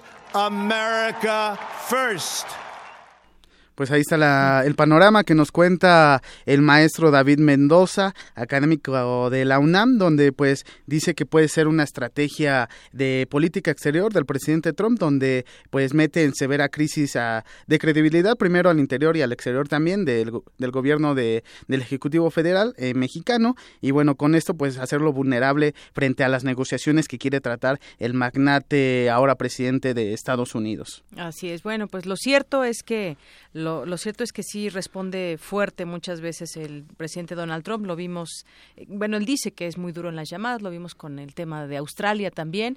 Y bueno, en el caso de México yo creo que quedará esta, pues esta duda de en qué término se dio, porque no sabemos, no, no escuchamos ni nada. Y pues bueno, fue una filtración que ahora ha sido diluida y se aclara que, bueno, se ofreció apoyo militar, no es una invasión ni mucho menos lo que se habría dicho en esa llamada. Y que coincide con su política exterior, por lo menos en, en la campaña donde mencionaba que iba a tener severa o iba a ser severo con, con países como China, Rusia y por supuesto México, y donde incluso el, presidente del gobierno español, Mariano Rajoy, hizo la, una llamada al Ejecutivo Federal para ofrecerse como mediador ante esta, este embate que, que tiene el presidente de Estados Unidos. También Luis Almagro, secretario general de la Organización de Estados Americanos, ofreció su apoyo a México frente a, a estas políticas de seguridad de Trump. En fin, bueno, pues mucha información. Y ahora, si te parece, nos vamos a enlazar hasta Ginebra, Suiza, con la periodista mexicana Gabriela Sotomayor, que nos tiene un reporte sobre eh, qué está haciendo Naciones Unidas ante estas polémicas políticas eh, antimigratorias del presidente Trump. Gabriela, buenas tardes, ¿cómo te encuentras? Hola, ¿qué tal? Buenas tardes. Buenas tardes, Deyanira, buenas tardes. Hola, ¿qué tal, Gabriela? Pues cuéntanos, ¿qué, ¿qué decisiones se han tomado en la ONU? Apenas escuchábamos que hubo un pronunciamiento del secretario general Antonio Guterres donde decía que pues esto no tiene eh, mucha efectividad si se quiere frenar el terrorismo en Estados Unidos. Pues sí, efectivamente, eh, Antonio Guterres se pronunció sobre el decreto antimigrante firmado por Trump y le pidió que retire la medida que impide el ingreso a Estados Unidos de refugiados y ciudadanos de siete países de mayoría musulmana, estimando que esas medidas no evitarán la llegada de terroristas al país. Pero bueno, esto fue en Nueva York, pero aquí en Ginebra, en donde está la sede de, el, del ACNUR, de los refugiados, en donde está también la sede de, eh, del Organismo Internacional para las Migraciones, donde está el Consejo de Derechos Humanos, etcétera. Aquí en Ginebra, la prensa, la prensa extranjera y todos hemos hemos estado observando con cierta preocupación también la falta de una voz más crítica y contundente de Naciones Unidas sobre la orden ejecutiva, o sea, particularmente la orden ejecutiva de Donald Trump sobre la construcción del muro, del muro en la frontera con México y la posible deportación de unos tres millones de inmigrantes. Entonces, eh, eh, el secretario general, ni el ACNUR, ni la Organización de las Migraciones han dado una declaración así contundente y crítica sobre lo que sería la construcción del muro y que, y que simboliza, o sea, que va en contra del espíritu de Naciones Unidas y de los principios de la Declaración Universal de Derechos Humanos y el derecho internacional humanitario. O sea que eh, lo que sí nos está faltando ahorita es que es que Naciones Unidas sea mucho más crítico de el, gobierno estadounidense y sobre todo de, Donald Trump de esta medida.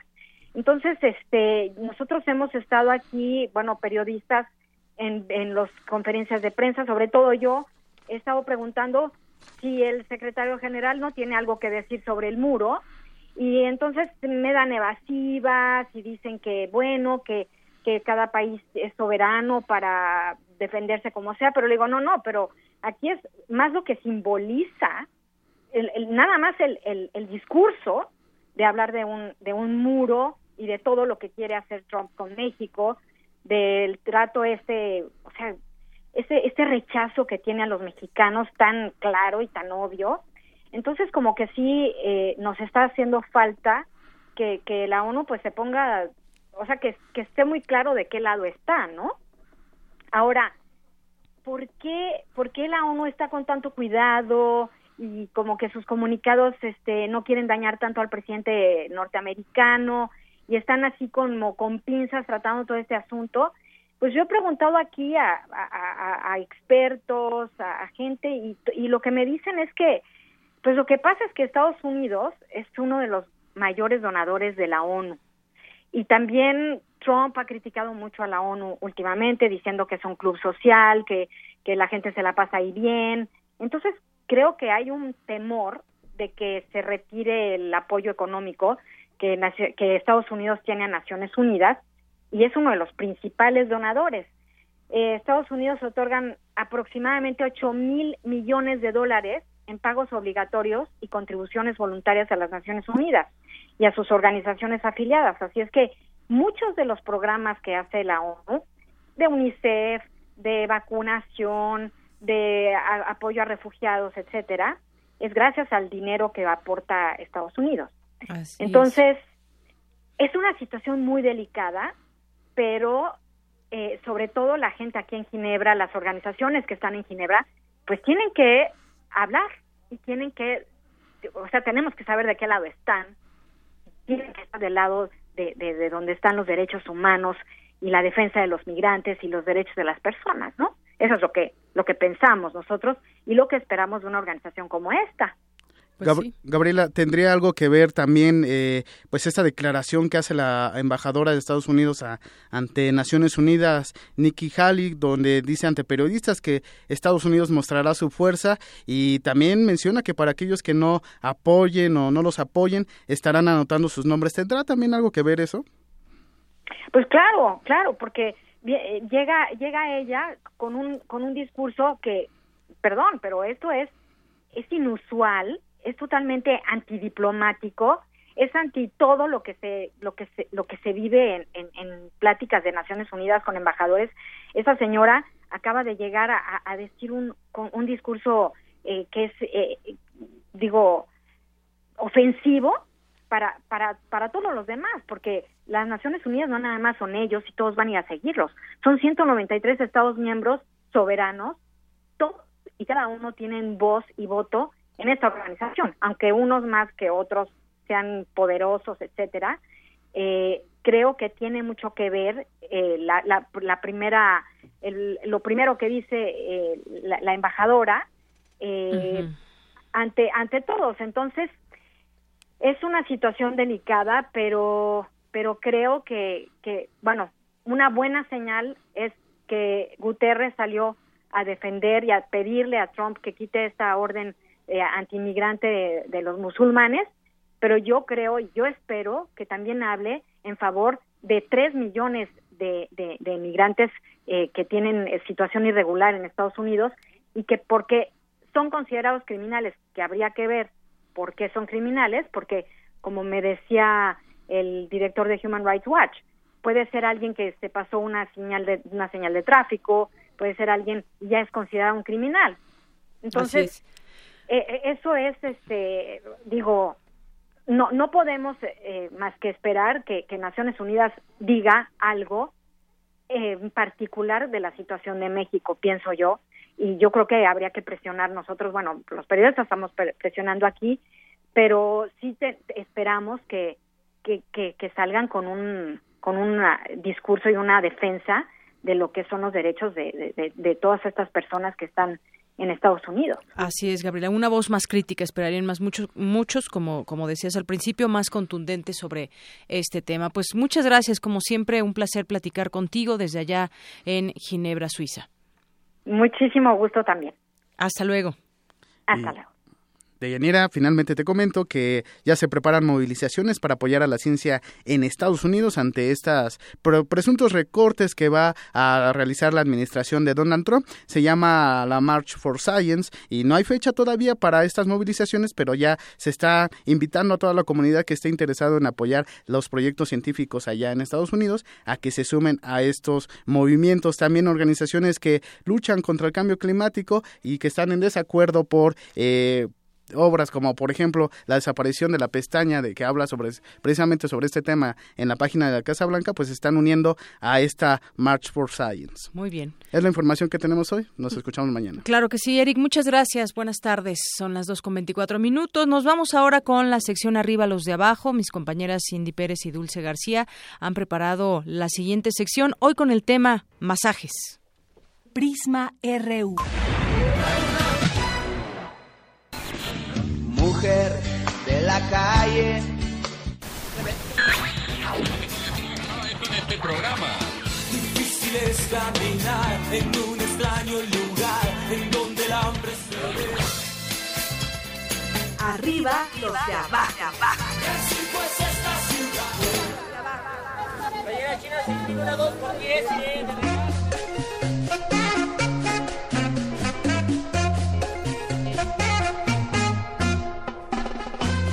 Buenas tardes al público de Prisma RU.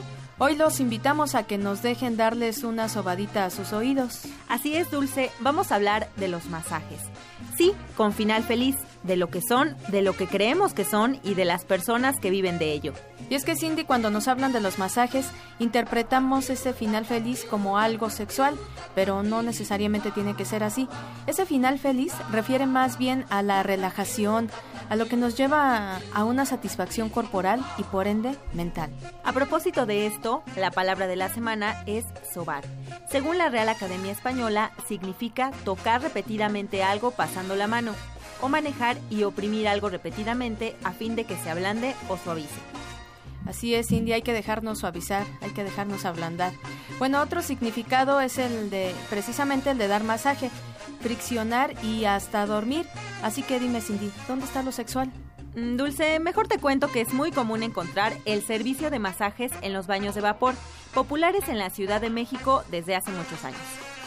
Ya hoy no son tan famosos como antes, Cindy, como cuando llegaban a salir en el cine de ficheras, pero aún hoy hay mucha gente que vive de ellos. Un ejemplo es el de los baños del Peñón.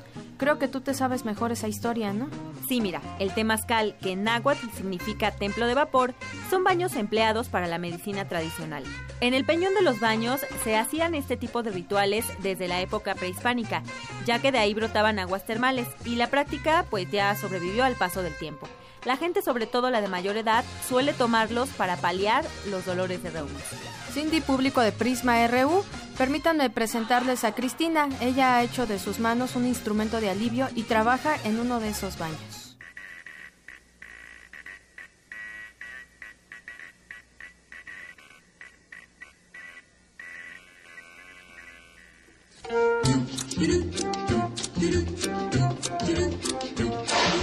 En realidad nuestro trabajo es quitar a las personas de ese estrés tan fuerte que tienen, eh, a veces es solo cansancio, pero como no saben cómo manejarlo, se tensan, se lloran, es muy pesado para ellos. Entonces cuando llegan con nosotros a un masaje relajante, cuando no conocen nada de la terapia, es como si volvieran a ser niños cuando empezamos, empiezan los papás o la mamá con darles unas caricias y a veces la gente ya pasa mucho tiempo en el que ellos reciben una caricia bonita, ¿no? Que ellos necesitan. Cuando, toman su primer masaje, mucha gente pues lloran.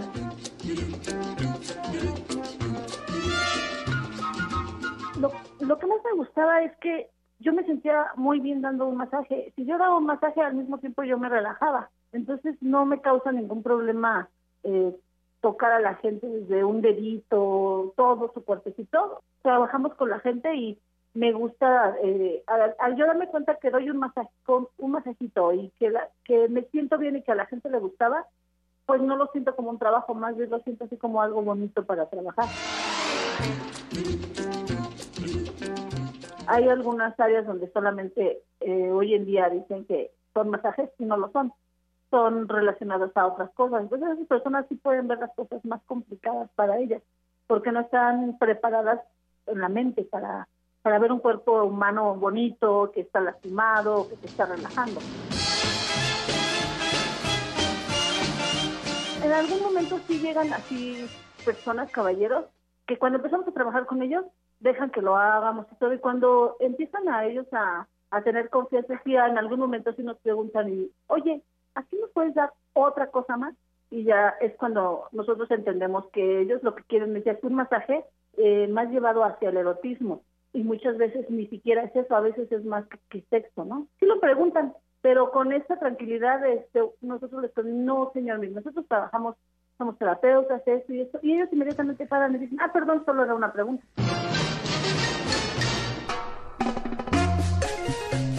Durante el porfiriato, los baños vivieron una época de oro, en gran medida porque el doctor Liceaga avaló científicamente las bondades terapéuticas del manantial, recomendando inclusive que se bebieran sus aguas. Fíjate que hasta el suegro de Porfirio Díaz cayó en eso. Don Manuel Romero Rubio los adquirió y construyó lujosas instalaciones. Y en un predio además estableció una planta embotelladora para comercializar el líquido de esos baños. Pero, ¿qué pasa hoy con esos lugares, Dulce? Se los toma más como sitios de servicios sexuales. Quizá eso forma parte de la concepción que tenemos del cuerpo y del género. Para entender, Cindy, qué sucede con estas ideas y cómo es que se van transformando, ¿qué te parece si invitamos al público a escuchar el análisis del doctor Daniel Hernández Rosete, académico del Centro de Estudios Sociológicos de la UNAM? La participación de la mujer en los mercados de trabajo que sigue estando remarcadamente cruzada por miradas de género. Una mujer que se dedica, por ejemplo, en el contexto occidental, al tema de los masajes corporales, pues fácilmente se interpreta desde, desde un, un escenario eh, bastante perverso, siniestro, a la cuestión del comercio sexual o a la explotación sexual de las mujeres. Sin embargo, hay tradiciones milenarias, sobre todo en la India, por ejemplo, o en China, ¿no? Modelos de atención eh, diferentes a la medicina alopática, en donde la figura del masajista no necesariamente está relacionada con la mujer. Esto nos permite suponer que efectivamente en Occidente eh, persiste un modelo de interpretación de lo que debe de ser la actividad social y económica de las personas en función de de su trazo discriminatorio por cuestión sexual. Tenemos que tener en claro que efectivamente hay una correlación que no es imaginaria y que es real, que tiene que ver con todos estos procesos pues, de explotación sexual de las mujeres. en ámbitos que parecieran estar ligados al tema de los masajes corporales. Esto no es no es ni un tabú ni es un secreto a voces, es una realidad que se conoce. Es decir, son eh, sistemas de explotación que se encubren. Otra cosa muy distinta es asumir que cualquier mujer que se dedica a una cuestión con estas características necesariamente se inscribe en la lógica de la prostitución. En ese espíritu, lo que tendríamos que reconocer es que vivimos en una sociedad sumamente misógina que trata necesariamente de encasillar a las mujeres a partir de dos referentes sumamente estereotipados desde un orden moral. Las mujeres santas, consagradas, digamos, desde la maternidad, o aquellas otras que no se inscriben en esta lógica y que en automático aparecen dentro del escenario de la maldad. Me parece que si hay alguna resistencia o renuencia en nuestra sociedad al cambio, tiene que ver precisamente con las identidades masculinas. O sea, persisten un montón de, de prejuicios sobre lo que debe de ser un hombre verdadero y me parece que hay ahí un asunto urgente, ¿no? De transformación. Que ya sabe, si busca un masaje con final feliz, recuerde que esa felicidad la da el estar relajado y tranquilo con su cuerpo. Así termina hoy esta sección, lo dejamos nuevamente con nuestra compañera de Yanira Morán, que a ver si se anima a darse un masajito. Y recuerde, arriba los de abajo. Arriba los de abajo. Bueno, pues sí, nos dejamos dar un masajito, a ver, faltará ver quién da un buen masaje, ¿no? dos, dos de la tarde con 32 minutos. Y nos vamos, ¿con qué vamos ahora? Con Hugo Huitrón. Prisma RU.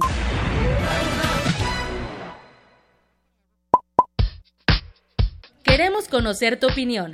Síguenos en Twitter como arroba PrismaRU.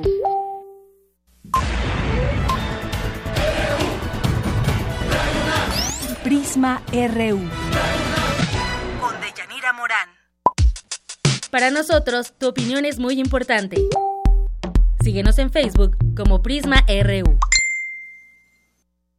Bien, y continuamos aquí en Prisma RU. Son las 2 de la tarde con 33 minutos. Bueno, antes de irnos a Gaceta, yo le quiero platicar muy, muy rápidamente lo que da a conocer Reporteros Sin Fronteras, que pide investigar agresiones a periodistas en el gobierno de Javier Duarte, que por cierto anda prófugo.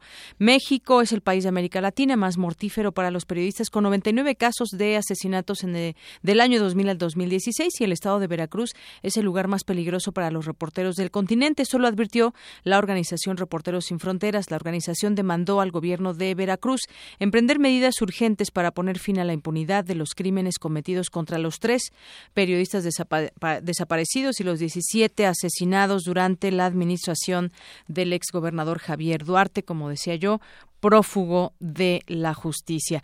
Y bueno, si seguimos en los temas de Veracruz, pues la Comisión Federal de Protección contra Riesgos Sanitarios, algo no nos había dado tiempo de comentar, pero sin duda importante, informó que no hay evidencia de la aplicación de medicamentos falsos o agua destilada en pacientes con cáncer en Veracruz. No obstante, la investigación sigue abierta, precisó el comisionado nacional al detallar que se ha solicitado a las autoridades del Estado de Veracruz que aporten información e evidencia, evidencia que sustente las presuntas irregularidades pero pues se aseguró 16.8 toneladas de medicamentos caducos en Veracruz. Encontró este estas pues muchísimas toneladas, eh, muchas tal vez no, pero todos los productos sí de medicamento que ya estaba caduco, incluidas 23.016 pruebas de VIH sin registro sanitario, pero no hay un solo dato que haya sido aplicada agua destilada o medicamentos falsos. El caso es que también la investigación continúa, un tema que tiene que ver con, con asuntos de salud, pero sobre todo también de transparencia y en el gobierno de Veracruz, en la administración en su momento de Javier Duarte. Y bueno, pues nos vamos con eh, una nota de mi compañera Ruth Salazar. en plena guerra de declaraciones de Donald Trump se conmemora un aniversario más que eh, la naciente y dividida nación mexicana perdió la mitad de su territorio ante los Estados Unidos.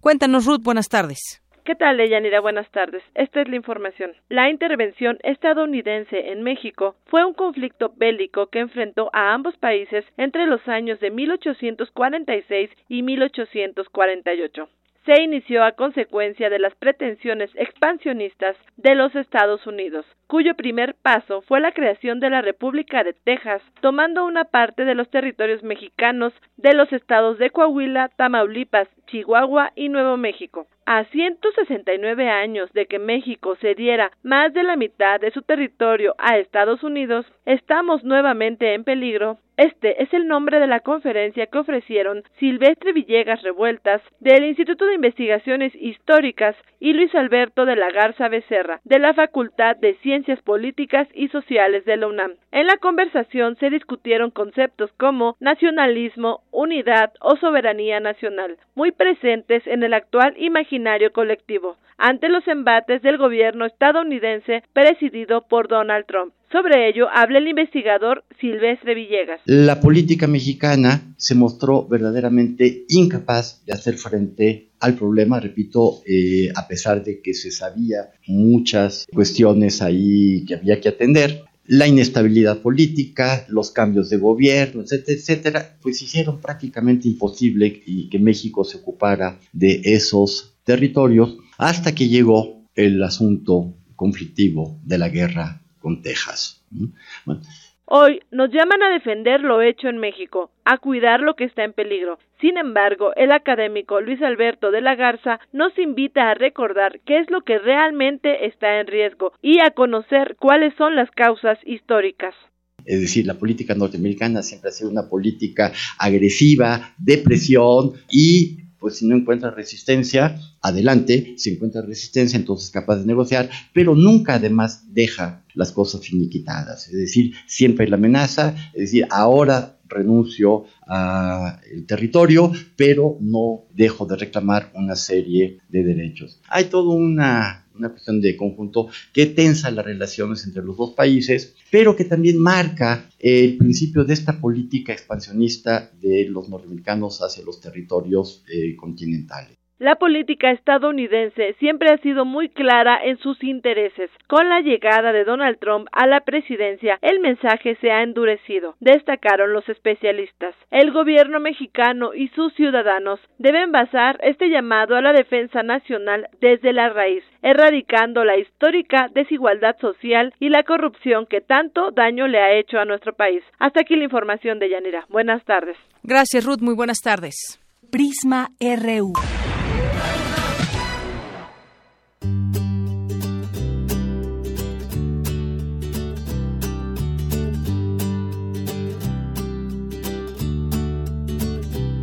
Y es hora de Gaceta UNAM, ya está listo en la, en la línea telefónica su director Hugo Huitrón. ¿Qué tal Hugo? Buenas tardes. Hola, Deyanira, buenas tardes.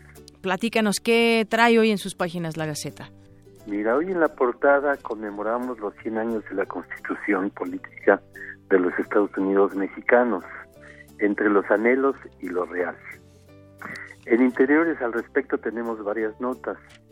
Una es el treceavo Congreso Iberoamericano de Derecho Constitucional, en el que académicos advirtieron que en el actual contexto internacional las cartas magnas han ido perdiendo su fuerza transformadora, pues se les ha distorsionado para proteger privilegios sobre garantías y derechos, pero que resultan inviables.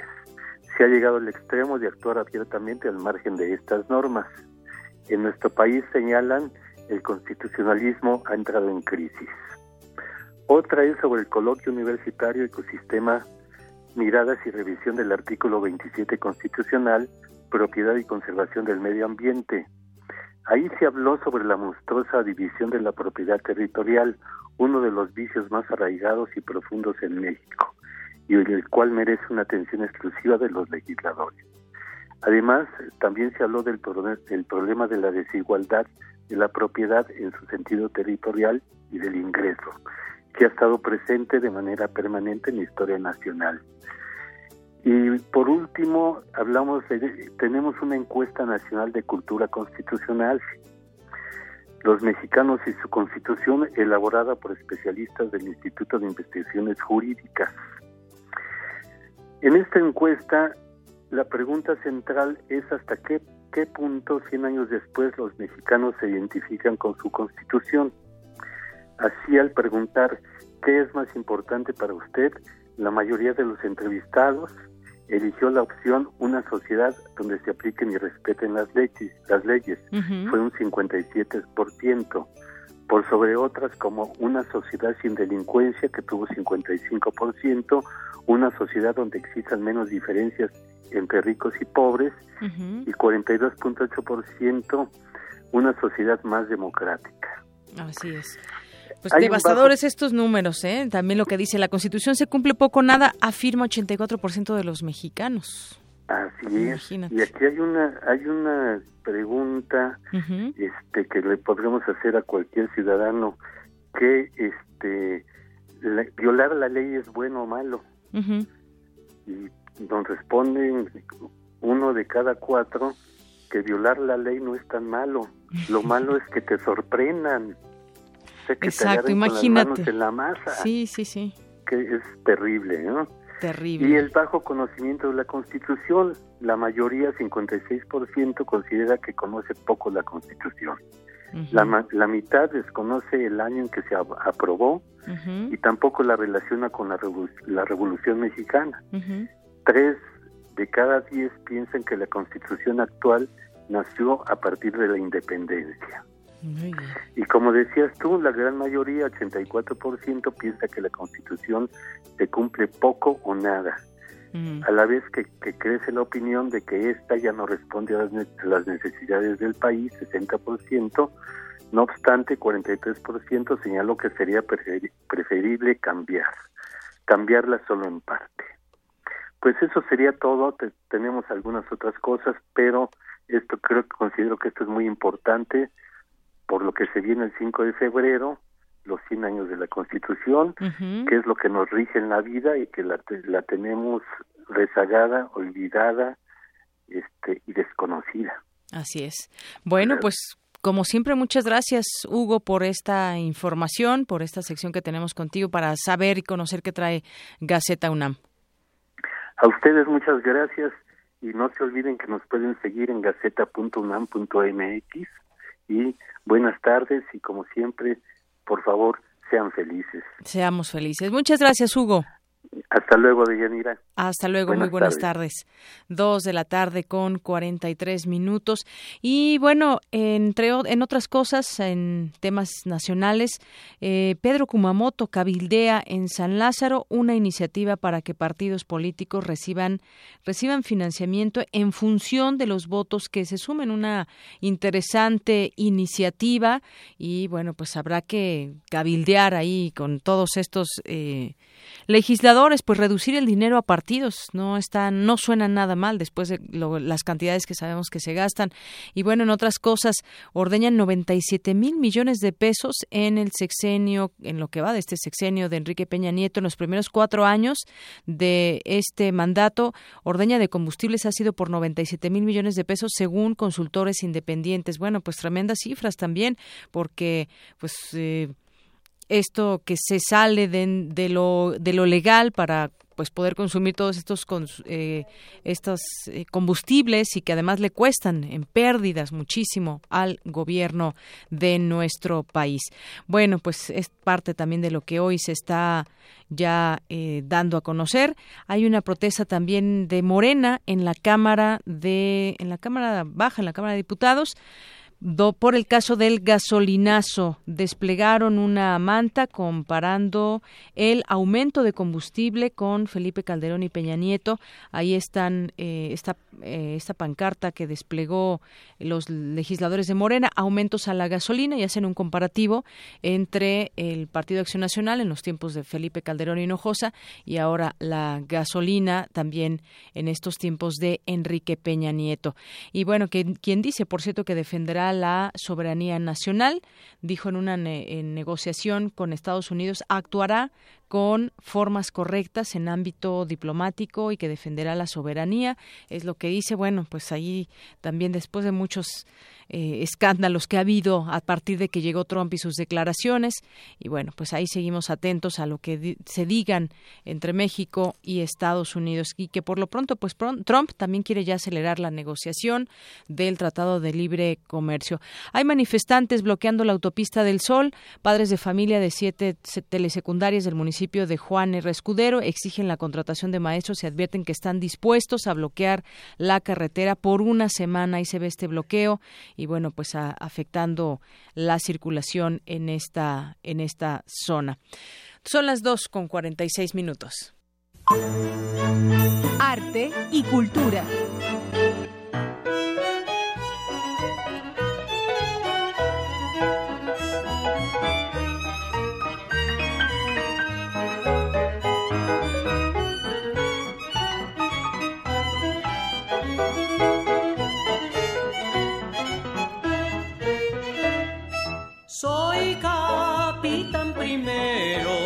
El más valiente del batallón.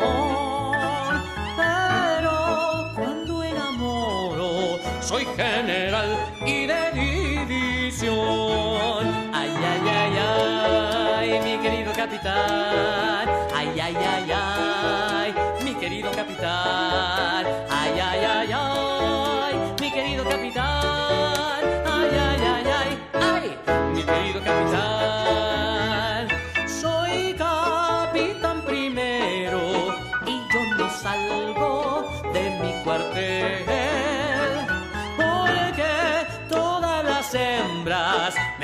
Acuartelaron el corazón. Bueno, pues ya está Así aquí Pedro. yo Nos vamos a poner perversos en esta cabina de Prisma RU con toda la cultura de Yanira. Ya lo mencionas, tenemos a Pedro Cominic aquí con nosotros, Eh, presente. está. Mil gracias.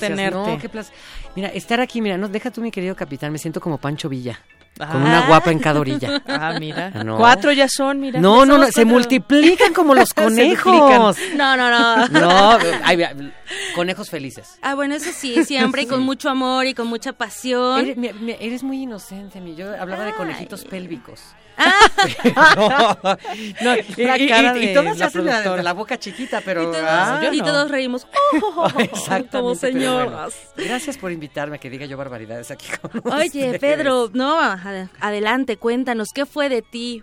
Pecadora. Así, pecadora. Así, salvaje. Estoy eh, muy feliz porque ahorita, bueno, el año está arrancando. Creo que una de las mejores maneras de iniciar este año, ahorita que estaba yendo de Yanira, con el compañero Trump tratando de renegociar el Tratado de Libre Comercio, que ya no sé, eh, luego platicamos de eso. Sí, Pero luego. en este bonito año de la trompada creo que justamente es un momento en que las artes no solo nos van a salvar, sino justamente nos van a dar motivos para seguir adelante.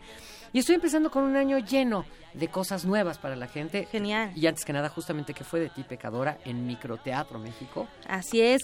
Tuvimos a Ale Ley también, vino, bueno, no, no vino, fue una entrevista telefónica y comentábamos un espacio de 15 metros cuadrados, 15, metros cuadrados, minutos, 15 minutos, 15 horas. 15 espectadores. Es un reto por muchas razones. Creo que siempre el cabaret tiene esta cosa de inmediatez, porque bueno, la temporada de, este, de este- esta temporada 25 México, en Es la Mariana picada Rivera, al cabaret. es hashtag por cabaret. Y, y bueno, así como Ale Ley está haciendo un, un- un fragmentito de la vida de Lucha Reyes, porque más lo que está padre es, es que este universo del cabaret tiene muchísimas facetas, por eso estoy en Prisma, fíjate. Claro, ¿no? muchas caras. Eh, está, por ejemplo, Alejandra Bogue, que está haciendo a Zuleika Montes, que es un poco retomar ahora de después de Bellas de Noche. Es auge que tuvo nuevamente recordar a las vedettes de, de la- de la época de antaño, los 60, 70 y qué sucedió con ellas. De eso va un poco la sala 7. Ujú. Y nosotros en la sala 8, en que fue de ti pecadora, en estos 15 metros cuadrados retomamos a los personajes de esta película icónica del imaginario popular, que es Cabaret, estelarizada por Liza Minnelli y Joel Grey. Y retomamos a los personajes de Sally Bowles y el, el MC, el maestro de ceremonias, Muy bien. que se encuentran 10 años después de la guerra, cuando la derecha ha gobernado al mundo. Ok. Uy. Ajá. Y justamente es como, sí es un encuentro como de humor negro, como de mucha intensidad. Han pasado por campos de concentración. Híjole, yo no lo quisiera decir de Yanira, yo no lo que se los quisiera decir corazones, pero después de lo que pasó en los aeropuertos en Estados Unidos, yo creo que hay que estar como muy alertas y alzar mucho la voz. Y eso también estamos tratando de hacer aquí, siempre desde el humor, desde lo lúdico, pero sí alzar la voz.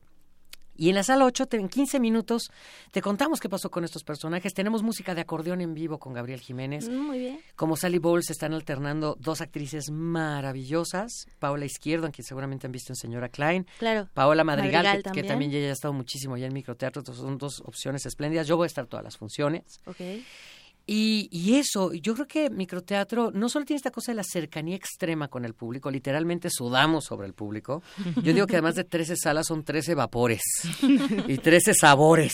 Porque y olores. ¿Cómo te explico que les vas a ver en el paladar lo que estamos haciendo nosotros en escena en microteatro? Ay, suena, suena bien, suena interesante y aparte esa chispa de sensualidad y, ese, ese sonido del acordeón también. Es que es una de las cosas que nos gustó explorar en estos personajes Además, la música en vivo siempre da un plus, ¿no? Sí, y sobre todo que, bueno, con la música en vivo estamos haciendo, por un lado, un fragmentitos de algunas cosas, porque tenemos 15 minutos, fragmentitos de la partitura, de algunas piezas de la partitura original del musical en el cual se basó la película, que dirigió Bob Fosse, pero también cosas de lo que cantó en la Resistencia Marlene Dietrich. Bueno, Marlene estaba en Estados Unidos, es otra historia, pero lo que sí estuvo es Edith Piaf.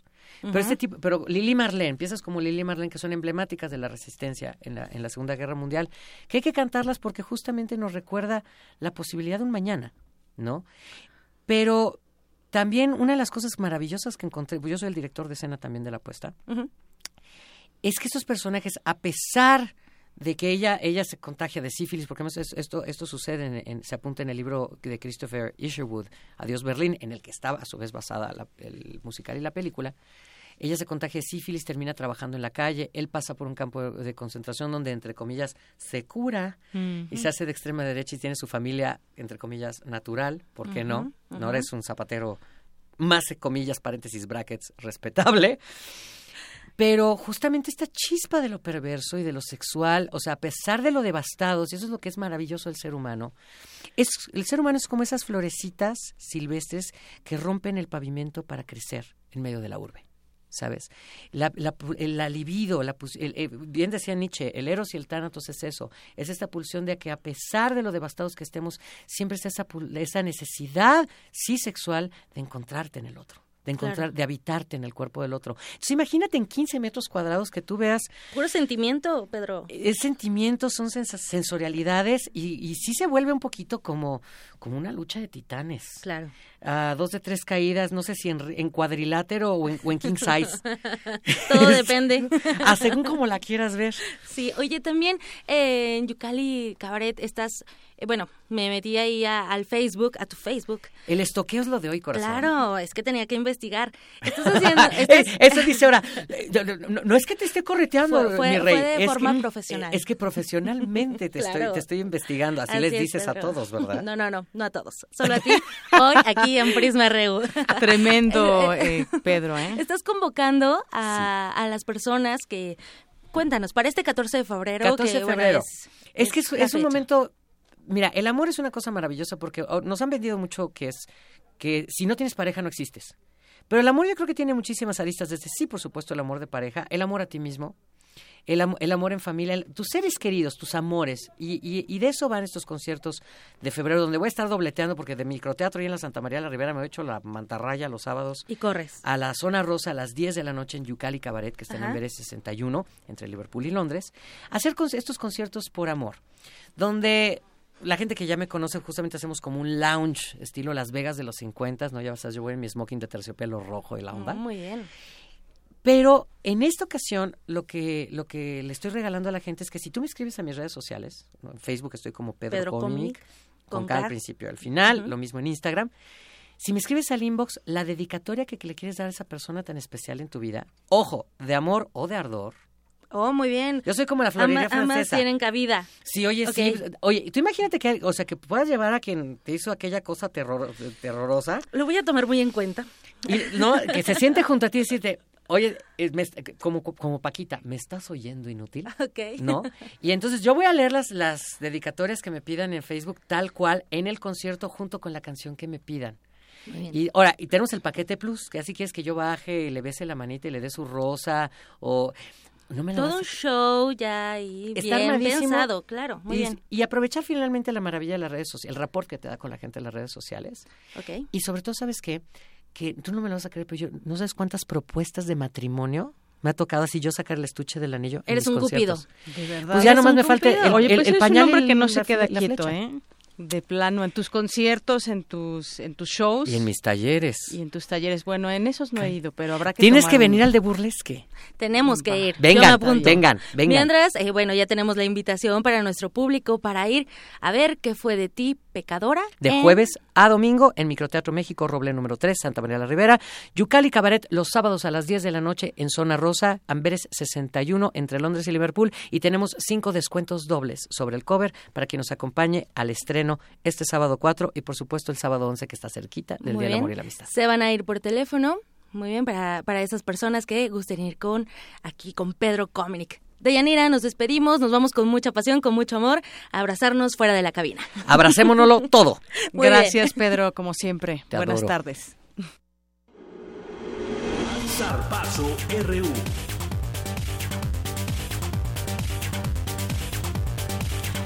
Y nos vamos al Zarpazo con Isaí Morales. Adelante, Isaí, buenas tardes. Muy buenas tardes, muy buenas tardes a todos los que nos acompañan aquí en cabina. Iniciamos con el... También a Pedro, ¿eh? También, por eso. ponga en el tocadero porque le toca. Ponte en el tocadero. Bueno, yo ahorita Iniciamos vengo. con la información deportiva. Jesús Gallardo, volante de los Pumas de UNAM, recibió su segunda convocatoria a la selección nacional y advirtió que hará todo lo posible para mantenerse entre los favoritos del técnico Juan Carlos Osorio. Muy contento, agradecido con Dios y como te dije creo que tengo que seguir en la misma, trabajando con la misma humildad para que haya más convocatorias. El equipo trabaja muy bien, hay muy buenos jugadores en Pumas que igual pueden estar en la convocatoria, pero como te digo creo que cada equipo tiene lo suyo y pues nada, como te digo tenemos que trabajar para seguir en el mismo nivel. Además, el jugador de los Pumas es parte del tricolor que jugará el partido amistoso ante Islandia el próximo miércoles 8 de febrero en Las Vegas. El, el canterano habló sobre la buena racha que mantiene el Club Universidad Nacional al arranque de este torneo. Creo que es muy buena campaña, lo dije la vez pasada, creo que nos tocaron equipos muy complicados al arranque del torneo, pero gracias a Dios Pumas se ha este, comportado a la altura y pues gracias a Dios se dan los resultados y esperemos que, siga, que sigan así y pues creo que tenemos que trabajar eh, para seguir igual.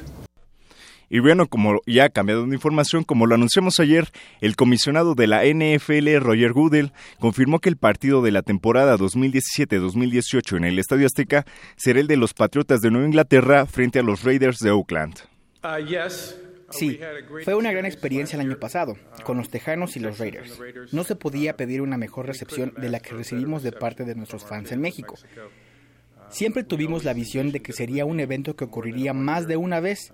Vamos a regresar la próxima temporada. Los Raiders y los Patriotas jugarán ahí en la siguiente temporada. Y ante esta crisis diplomática que está ocurriendo entre ambos países, eh, Cudwell espera que este partido en México pueda ser un puente para fortalecer a la afición mexicana. Una de las cosas que realmente de corazón creemos que la NFL hace bien es conectar a las comunidades y puede funcionar como puente que una a la gente. Lo vamos a ver este fin de semana con el Super Bowl, donde millones de personas van a sintonizar el partido y celebrar olvidándose de los problemas al menos por la duración del juego. Se van a enfocar en ser entretenidos por el Super Bowl. Eso es algo de lo que nos enorgullece. Esperamos que el tener a los Patriotas y a los Raiders en México la próxima temporada sea una experiencia positiva que demuestre nuestro interés por llegar a nuestros fans en México. Estamos también llegando a nuestros fans hispanos en los Estados Unidos y vamos a continuar haciéndolo porque pensamos que es algo positivo. Y bueno, ahí escuchamos al comisionado de la NFL. De Yanira, hasta aquí la información. Muchas gracias, Isaí, al tocadero. No. Adiós. bueno, y nos vamos ahora justamente con la información de última hora.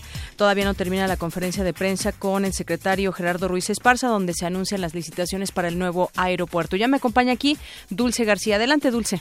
Así es, Deyanira. Buenas tardes a ti y al auditorio. El Senado recibió la iniciativa que envió el Ejecutivo Federal para reformar la Ley General de Educación con el propósito de revalidar estudios y facilitar el ingreso al sistema educativo a migrantes mexicanos que sean repatriados de Estados Unidos. La legisladora con licencia Ivonne Ortega presentó una iniciativa ciudadana para que el impuesto especial sobre producción y servicios a las gasolinas baje 50%. El presidente Donald Trump dijo que buscará acelerar los plazos para iniciar el proceso de renegociación del Tratado de Libre Comercio de América del Norte. Advirtió que, de ser necesario, cambiará el acuerdo por uno nuevo. El Departamento de Tesoro de la Unión Americana modificó las condiciones para vender productos informáticos a Rusia. La medida podría ser el principio del levantamiento de las sanciones económicas impuestas en la administración de Barack Obama. Hasta aquí la información de Yanira. Buenas tardes. Gracias, Dulce. Muy buenas tardes y gracias a usted. Yo soy de Yanira Morán y nos escuchamos mañana en punto de la una.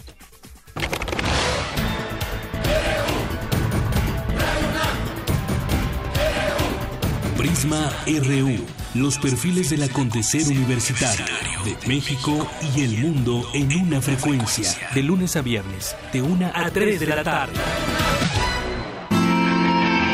Radio UNAM. Clásicamente informativa.